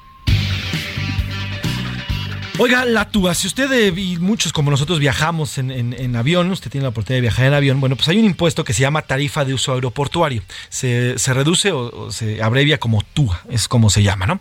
Esta, eh, esta, este TUA es un impuesto que pagamos todos los usuarios del aeropuerto, que, o todos aquellos que queremos utilizar un aeropuerto. Bueno, pues para este 2023, la tarifa de uso aeroportuario del Aeropuerto Internacional de la Ciudad de México registrará un alza del 7% en vuelos nacionales e internacionales a partir del primero de enero de 2023. 7% nos van a meter de impuestos como si de verdad tuvieran un aeropuerto al que se le merece pagarle. Así.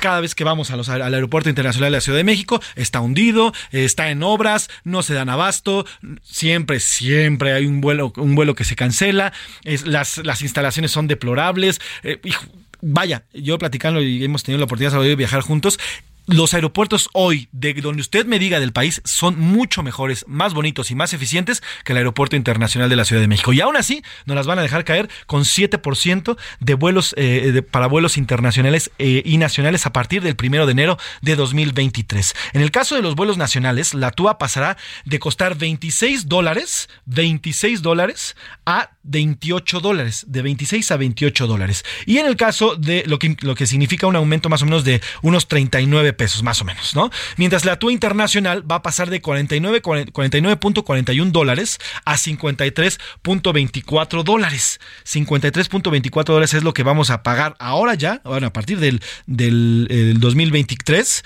eh, vamos a pagar por este uso. Vamos a pagar nada más y nada menos que por este uso. Así que bueno, pues el Aeropuerto Internacional de la Ciudad de México, este aeropuerto que se está cayendo a pedazos, a pedazos literalmente, y además es el único que utilizamos aquí en la capital, porque sí, viajar en el AIFA pues es bastante, bastante complicado. Bueno, pues nos van a meter este 7% de impuestos. Los únicos pasajeros que no pagan la TUA son los menores de hasta dos años, los representantes y agentes diplomáticos de países extranjeros en caso de reciprocidad, los pasajeros en tránsito y en conexión en términos que lo eh, determina la Secretaría de Comunicaciones y Transportes y el personal técnico aeronáutico en comisión de servicio que cuente con la licencia vigente correspondiente, es decir, quienes trabajan en el aeropuerto. Así que bueno, pues a partir a partir de enero eh, este habrá de enero de 2023 habrá este aumento de la TUA, por lo que pues ahí nos van a pegar en el bolsillo nuevamente. Así nos vamos eh, a la pausa, 2 con 24 minutos. Regresamos con más, tenemos mucho más, mucho más información. Nos vamos con música el primer día del año. Súbele mi Alex y regresamos.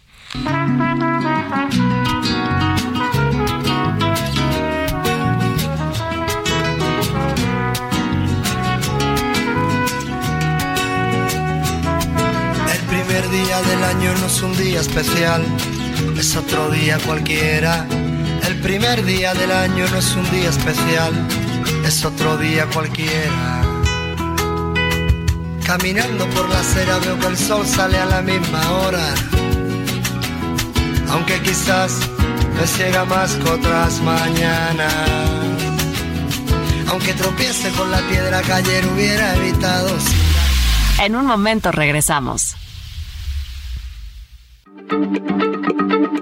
Heraldo Radio, la H se lee, se comparte, se ve y ahora también se escucha.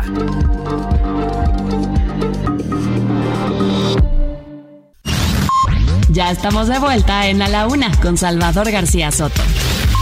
Tu compañía diaria al mediodía.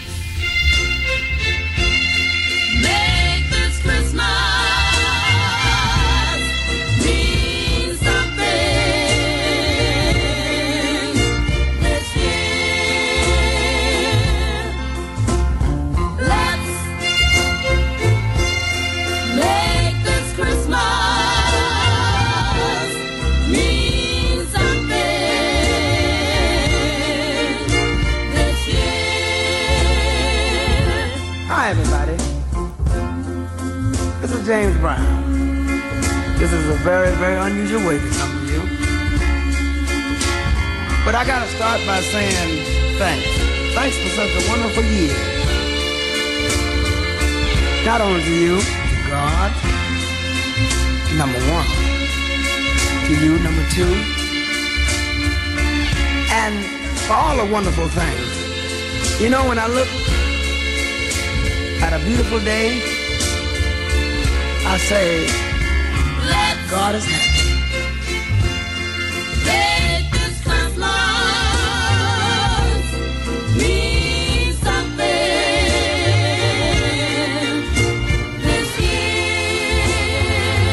2 de la tarde con 31 minutos, 2 de la tarde con 31 minutos y es totalmente reconocible. La gran voz del señor James Brown que lanzaba en 1966 esta canción Let's Make, Let's Make Christmas Mean Something This Year. Hagamos que esta Navidad eh, signifique algo durante este año. Y bueno, pues en el punto máximo de su carrera, el llamado padrino del soul, James Brown, hizo un álbum titulado Funky Christmas, el cual, bueno, pues muy a su estilo, tenía villancicos y además de otras canciones para celebrar estas fiestas. Y esta, esta canción, la de Let's Make Christmas Mean Something This Year, es la única canción que eligió para conmemorar la llegada del año nuevo y toda la felicidad futura. Esta canción, hay una parte muy bonita donde dice, hagamos que esta Navidad signifique algo este, este año. Ahora hagamos que nuestro próximo año sea tan agradable como este que acabamos de terminar. Ahora la Navidad debe ser el del tipo de Navidad que queremos tener.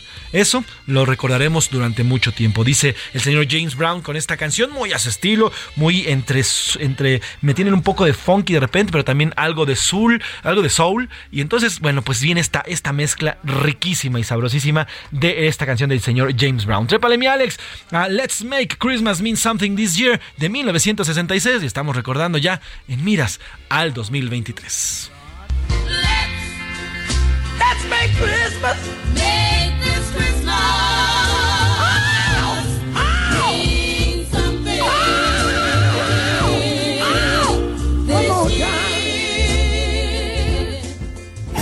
A la una, con Salvador García Soto.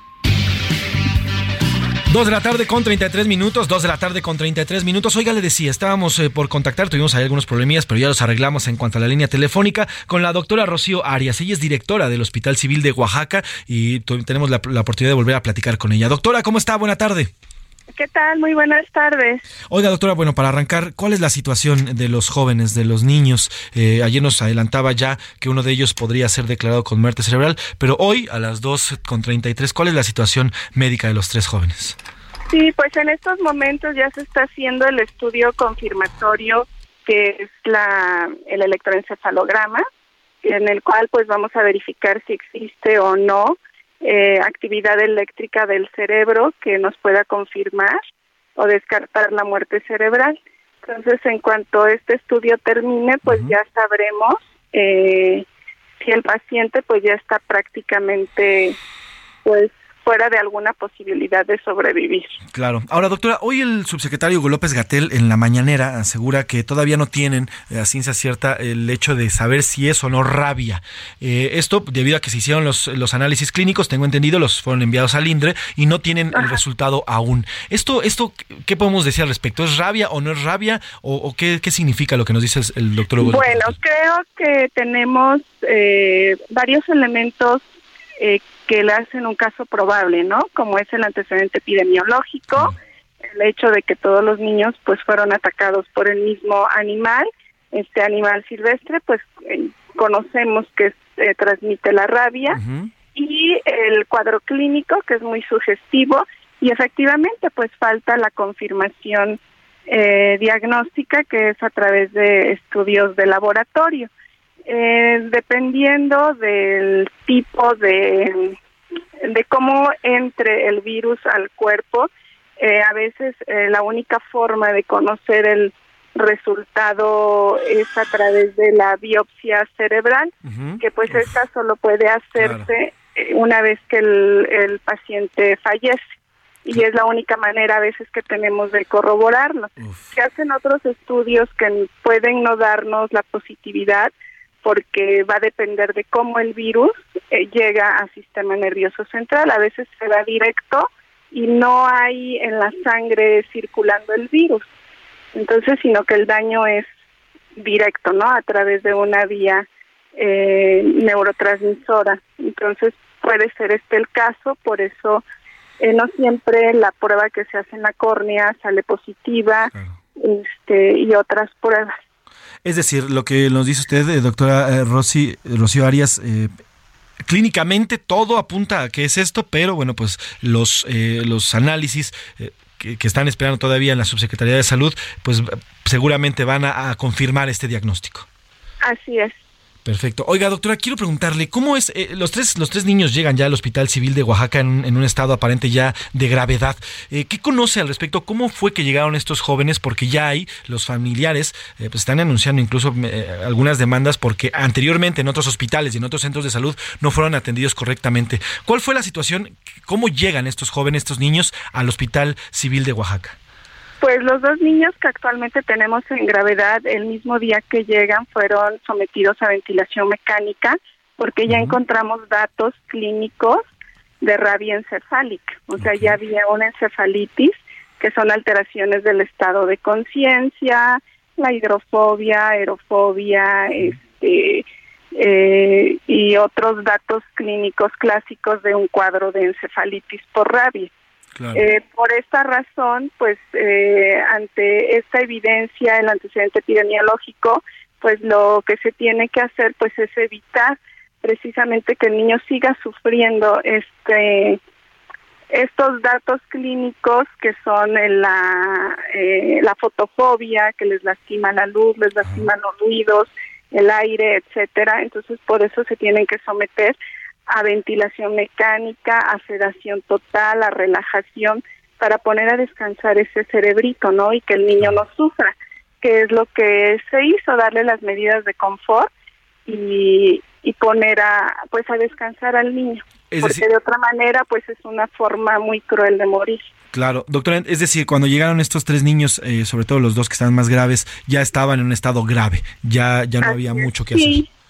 No, ya el periodo de incubación ya había pasado, ya estaba en la fase clínica de la enfermedad en los dos niños.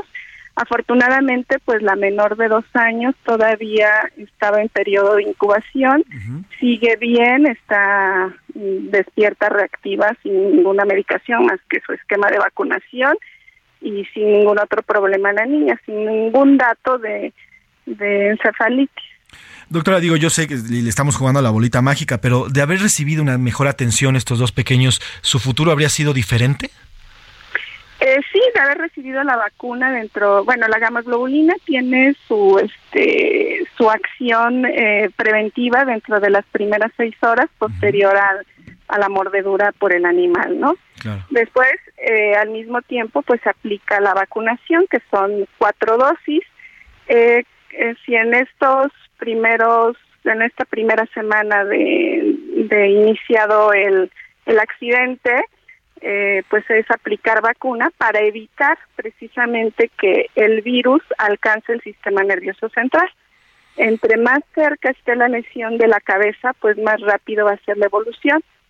Tenemos eh, antecedentes de que cuando son lesiones, por ejemplo, en, en un pie, este, entre más lejos esté del sistema nervioso central, pues la enfermedad puede tardar hasta un año en presentarse pero si las lesiones son cerca de la cabeza, como fue el caso de estos dos niños, eh, pues las lesiones, o sea, la, el daño encefálico, pues antes de los 10 días, pues ya se empieza a manifestar. Claro, ¿dónde los mordieron? ¿En qué parte del cuerpo se puede saber?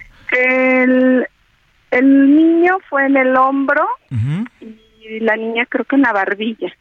Y ya la otra chiquilla fue en la parte baja de la espalda. Mm la de dos años que está todavía sintomática. Entonces, pues realmente, pues sí, está más lejos de la cabeza esa lesión. Sí, totalmente. Y, también va a depender mucho de qué tan inervada sea la zona donde es mordida la persona. Entre más nervios haya, pues mucho más rápido viaja el virus hasta el sistema nervioso central. Claro. Pues doctora Rossi, estaremos en contacto, si me lo permite, por favor, para saber la evolución de estos pequeños y cómo es que van, van digamos, no podemos decir de salir adelante, pero sí su evolución o, la forma en la que están este, siendo tratados y la forma que van avanzando en esta enfermedad. Le pido que no perdamos el contacto y, si me permite, le volvemos a hacer una llamada. ¿Le parece, doctora? Claro que sí, con gusto. Gracias, doctora Rocío Arias, directora del Hospital Civil de Oaxaca. Oye, importante lo que nos dice. ¿eh? Uno, bueno, pues el hecho de que si hubieran recibido, y es lo que acusan hoy los padres de familia, ¿eh? si hubieran recibido la atención que están recibiendo hoy en el Hospital Civil de Oaxaca, otra historia sería, ¿eh? Ojo con lo que nos acaba de decir la directora del Hospital Civil de Oaxaca. Si hubieran recibido la vacuna y, las, y los medicamentos en el momento, en las primeras 10 horas de que fueron mordidos, otra historia sería para estos dos pequeños. ¿eh? No lo recibieron, porque el sistema de salud, pues no, le estuvieron dando vueltas, los, los mantuvieron dando vueltas por todos lados, decían, sí, sí, sí, tomes eso, no pasa nada, no pasa nada. Y hoy, hoy estos dos pequeños es lo más probable es que vayan a morir a causa de rabia. Vamos a otro tema. A la una, con Salvador García Soto. Dos de la tarde con 41 minutos, dos de la tarde con 41 minutos. Oiga, vamos a escuchar el ojo público, vamos a escuchar a Maite que el día de hoy nos habla sobre lo que está ocurriendo en torno a esta, pues esta denuncia de supuesto plagio de la ministra Yasmín, eh, Yasmín Esquivel a su tesis, a su tesis para, eh, para, para ganarse, para adquirir la licenciatura en Derecho. Adelante con el ojo público de este martes. El ojo público. En A la Una tenemos la visión de los temas que te interesan en voz de personajes de la academia, la política y la sociedad. Hoy escuchamos a Maite Azuela en Romper la Confusión. El ojo público.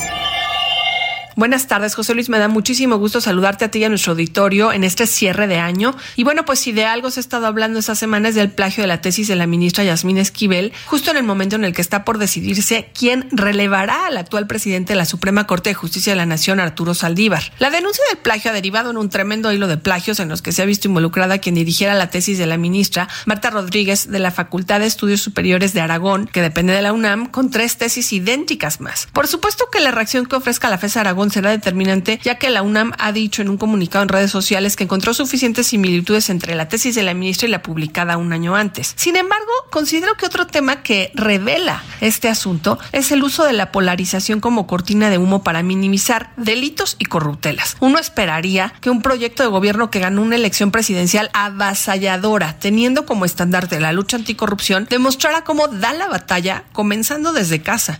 Sin embargo, las reacciones que se han dado desde el gobierno y la de los simpatizantes López Obradoristas ha sido culpar al mensajero y minimizar el plagio, pero sobre todo se han centrado en victimizar a la ministra y en advertir, como ya se ha hecho en otras ocasiones, que este tipo de revelaciones de corrupción solo busca desestabilizar el proyecto de la llamada cuarta transformación. Del lado de la oposición también hay quien se enreda en este falso dilema de calificar a todo un proyecto por el delito cometido por una de las ministras favoritas del presidente. Lo más costoso de ese jaloneo discursivo es que se pierde el fondo y que las consecuencias jurídicas que debieran resultar de la investigación que haga la FES Aragón de este plagio se podrán diluir entre la polarización como ha sucedido ya con varios temas importantes, en los que lo que más se lastima es la legitimidad institucional. En este caso, la legitimidad de la Suprema Corte de Justicia de la Nación. Pues nos escuchamos el próximo martes, José Luis, ya será el próximo año. Un abrazo grande a ti y a nuestro auditorio. A la una, con Salvador García Soto. Gracias a Maite, como siempre, puntual. Y sí, sí, totalmente coincido con, con su comentario de este martes. Oiga, de último momento, la COFEPRIS está lanzando un comunicado. La Comisión Federal para la Protección contra Riesgos Sanitarios está lanzando un comunicado para que usted se ponga las pilas. Y ojo, eh, ojo, porque están detectando medicamentos falsificados. Le voy a decir las marcas y qué medicamentos para que ponga usted atención, porque algunos de ellos son de uso, eh, de uso común, porque se refiere a, para temas estomacales y, de, y de gripa. El primero de ellos es la famosa buscapina, esta que es eh, iosina y metamisol sódico, que sirve normalmente para temas de dolores de estómago y temas también de dolores de cólicos cuando las mujeres están en su periodo. Bueno, pues aguas porque hay han registrado, la COFEPRIS está registrando buscapina falsa. También está el tema de la neomelubrina. Hay una, hay una falsificación de este medicamento, neomelubrina, y también el primotestón de pot testosterona, una solución inyectable de 250 miligramos, eh, está siendo también falsificada. Otro caso que también están haciéndolo pasar por original es el Ritrovil en presentación de, de soluciones de 2.5 miligramos. Así que aguas con estos medicamentos. También está el estomaquil higia, la novobaratalón, así como eh, también el INEPAR. Así que le repito los medicamentos, como siempre es, a ver, compre los medicamentos donde tienen que ser, en las farmacias, en los lugares que están autorizados, no los compre en los tianguis o a las afueras de las, eh, en las calles como ya uno normalmente los encuentra. Cómprelos directamente en los centros autorizados o en las farmacias. Le repito, Buscapina, también está la neomelubrina, el primotestón de pot testosterona también está en este tema. También está el tema del ribotril y también está eh, el Inepar y la Novobartalona, el Novobartalón, perdón, Novobartalón. Así que aguas con estos medicamentos, la Cofepris está lanzando ya esta alerta. Le repito, no compre en lugares fuera, sino compre siempre en lugares autorizados. Vamos a otro tema. A la una, con Salvador García Soto. Dos de la tarde con 46 minutos. Oiga, arrancamos también parte de, este, de, lo que hemos informado esta tarde. Es lo que dijo hoy el presidente López Obrador sobre esta entrega, esta entrega pues de juguetes y de otros enseres domésticos que hizo el cártel Jalisco Nueva Generación en, eh, en, el Guadalajara, en Guadalajara, Jalisco este fin de semana. El presidente López Obrador aseguró que mm, el hecho de que les regalen juguetes o algunos utensilios eh, eh, del, hogar a las personas es porque luego el crimen organizado los utiliza, los utiliza como escudos humanos. Pero bueno, para hablar del tema y para que para analizar este tema hago contacto con Héctor Flores, el secretario general del colectivo Luz Esperanza, que bueno, pues nos habla sobre este tema y vamos a analizarlo. ¿Cómo está, don Héctor? Buena tarde. Buenas tardes, muchas gracias por la invitación. Don Héctor, desde el colectivo Luz de Esperanza, ¿ustedes qué ven con estas actitudes del crimen organizado al regalar eh, pues, juguetes y otros enseres domésticos? Bueno, eh, no es la primera vez. El año pasado, eh, también en estas fechas, hicieron lo mismo. El Día de la Madre también hicieron lo mismo. Eh, son actitudes eh, no tanto retadoras, sino ya sabemos nosotros eh, que hay una corrupción, una impunidad tremenda en el estado de Jalisco, en todos los municipios, y que esta, este tipo de acciones no pudieran realizarse si no son con la aquiescencia del de gobierno estatal, eh, porque se pasean con una total impunidad. Eh, las camionetas con lucecitas traen este altavoces, eh, toda la gente con chalecos, eh, y, y no es una cuestión que lo hagan así rápidamente, sino se toman su tiempo para hacer este tipo de, de cuestiones como proselitismo. Entonces, Claro. pues es, es ofensivo para las víctimas y es ofensivo para el Estado de Derecho. Eh, es, no, no es retador, sino es una total impunidad y corrupción. Ahora, don Héctor, usted eh, asegura, nos dice que es- no, esto no puede ocurrir si es que no tiene la anuencia del gobierno, por lo menos del gobierno local.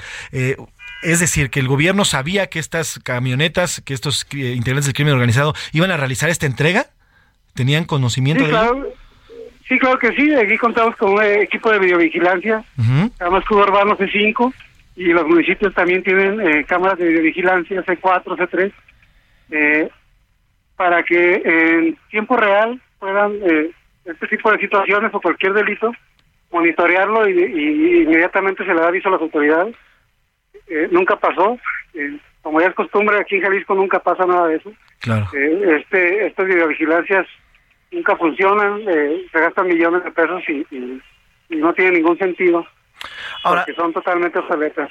Ahora, don Héctor, usted vive, vivió en carne propia la desaparición de su hijo, de Héctor Daniel Flores, eh, de 19 años, y es lo que nos dice justamente, ¿no? Que es, eh, al final, que se vean estos actos por parte del crimen organizado, pues es totalmente ofensivo para familias como la suya y otras miles de familias que han perdido algún miembro apa- o que se encuentra desaparecido debido a las actividades de estos grupos criminales.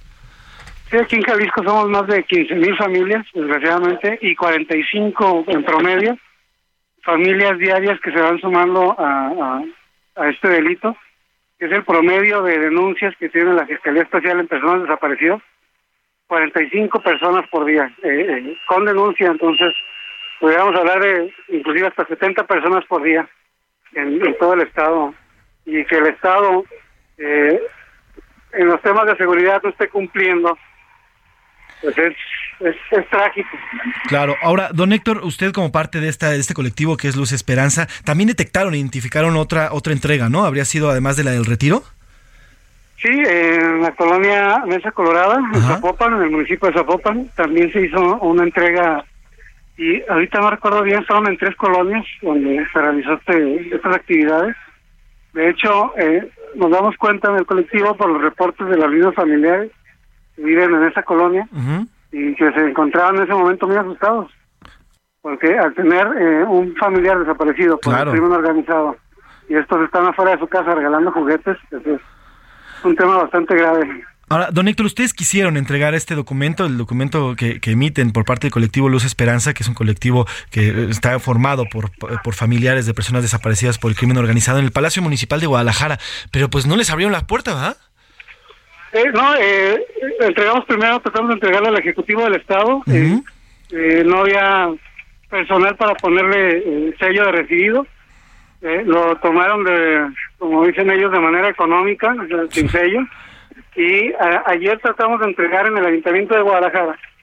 Y también nos dijeron que era imposible, eh, porque hasta el lunes eh, iban a, a trabajar otra vez. Eh, pero los regidores por ahí se, se pusieron en contacto con nosotros y nos recibieron eh, hoy en el ayuntamiento el escrito para entregárselo a los demás regidores, al alcalde y a las diferentes comisarías. Por último, le quiero preguntar, este, don Héctor, ¿qué mensaje usted le daría a aquellas personas que reciben juguetes y que reciben estas cosas por parte del crimen organizado? Usted no solamente como parte de este colectivo, sino también pues como un familiar, como una persona, un mexicano que no encuentra un familiar suyo, su hijo en este en este caso. Y pues eh, que a pesar de, el terrible olvido en los que los tiene el gobierno del Estado, eh, no, no caigan en, en esa tentación. eh, por más que ellos quieran legitimizar sus acciones, detrás de todos esos juguetes y esos apoyos, incluso dinero económico que entregan a las familias, pues sabemos que están manchados de sangre, eh, con la sangre de tantos crímenes que ocurren aquí en el Estado. Eh, y no solo aquí, sino eh, en otros estados que se, tenemos, sabemos que se los llevan a, a los muchachos y a las muchachas en trabajo forzado eh, para trabajar incluso en otros estados. Entonces, eh, pues que denuncien, que hagan su llamada anónima cuando vean este tipo de actividades, porque detrás de esto hay mucho dolor.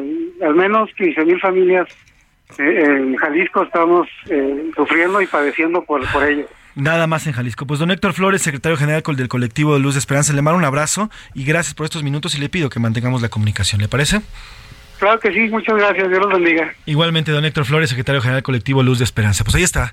Vamos a los deportes con el señor Oscar Mota. Los deportes en A la Una con Oscar Mota. Mi querido Mafren José Luis Sánchez, amigas y amigos de la una con Salvador García Soto. Hoy un gran día para ganar martesito 27 de diciembre. Y les tengo que platicar que hace algunas horas, bueno, terminó ya su viaje y ya está en España César Montes. Así es, defensa central mexicano que fue titular con la selección en el Mundial de Qatar. Los tres partidos, la aventura de solo tres partidos que ahora fue en este caso con la selección mexicana. Titular también obviamente con los Rayados de Monterrey desde hace algunos años. Bueno, es nuevo jugador del español de Barcelona. Curiosamente, su compañero también en Monterrey, como lo es Héctor Moreno, hace varios años también llegó en la aventura europea procedente, bueno, llegando directamente al español de Barcelona. Escuchamos las palabras de César Montes, jugador mexicano, ahora ya del español de Barcelona. Y la verdad contento, feliz, ilusionado, la verdad que de cumplir un sueño para mí, un objetivo, y bueno, a disfrutar, ¿no? Eso que se viene por delante para mí.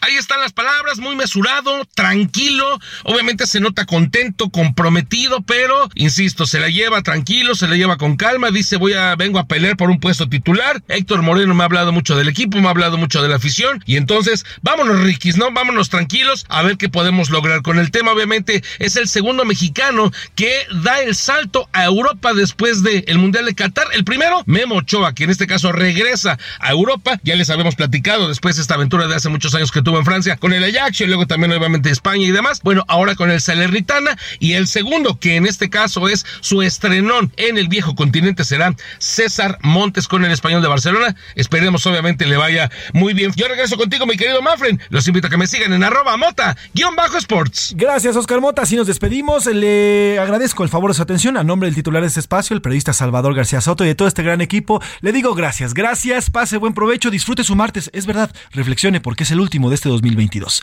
Yo soy José Luis Sánchez Macías y está usted informado. Buen provecho. Heraldo Radio, la H se lee, se comparte, se ve y ahora también se escucha.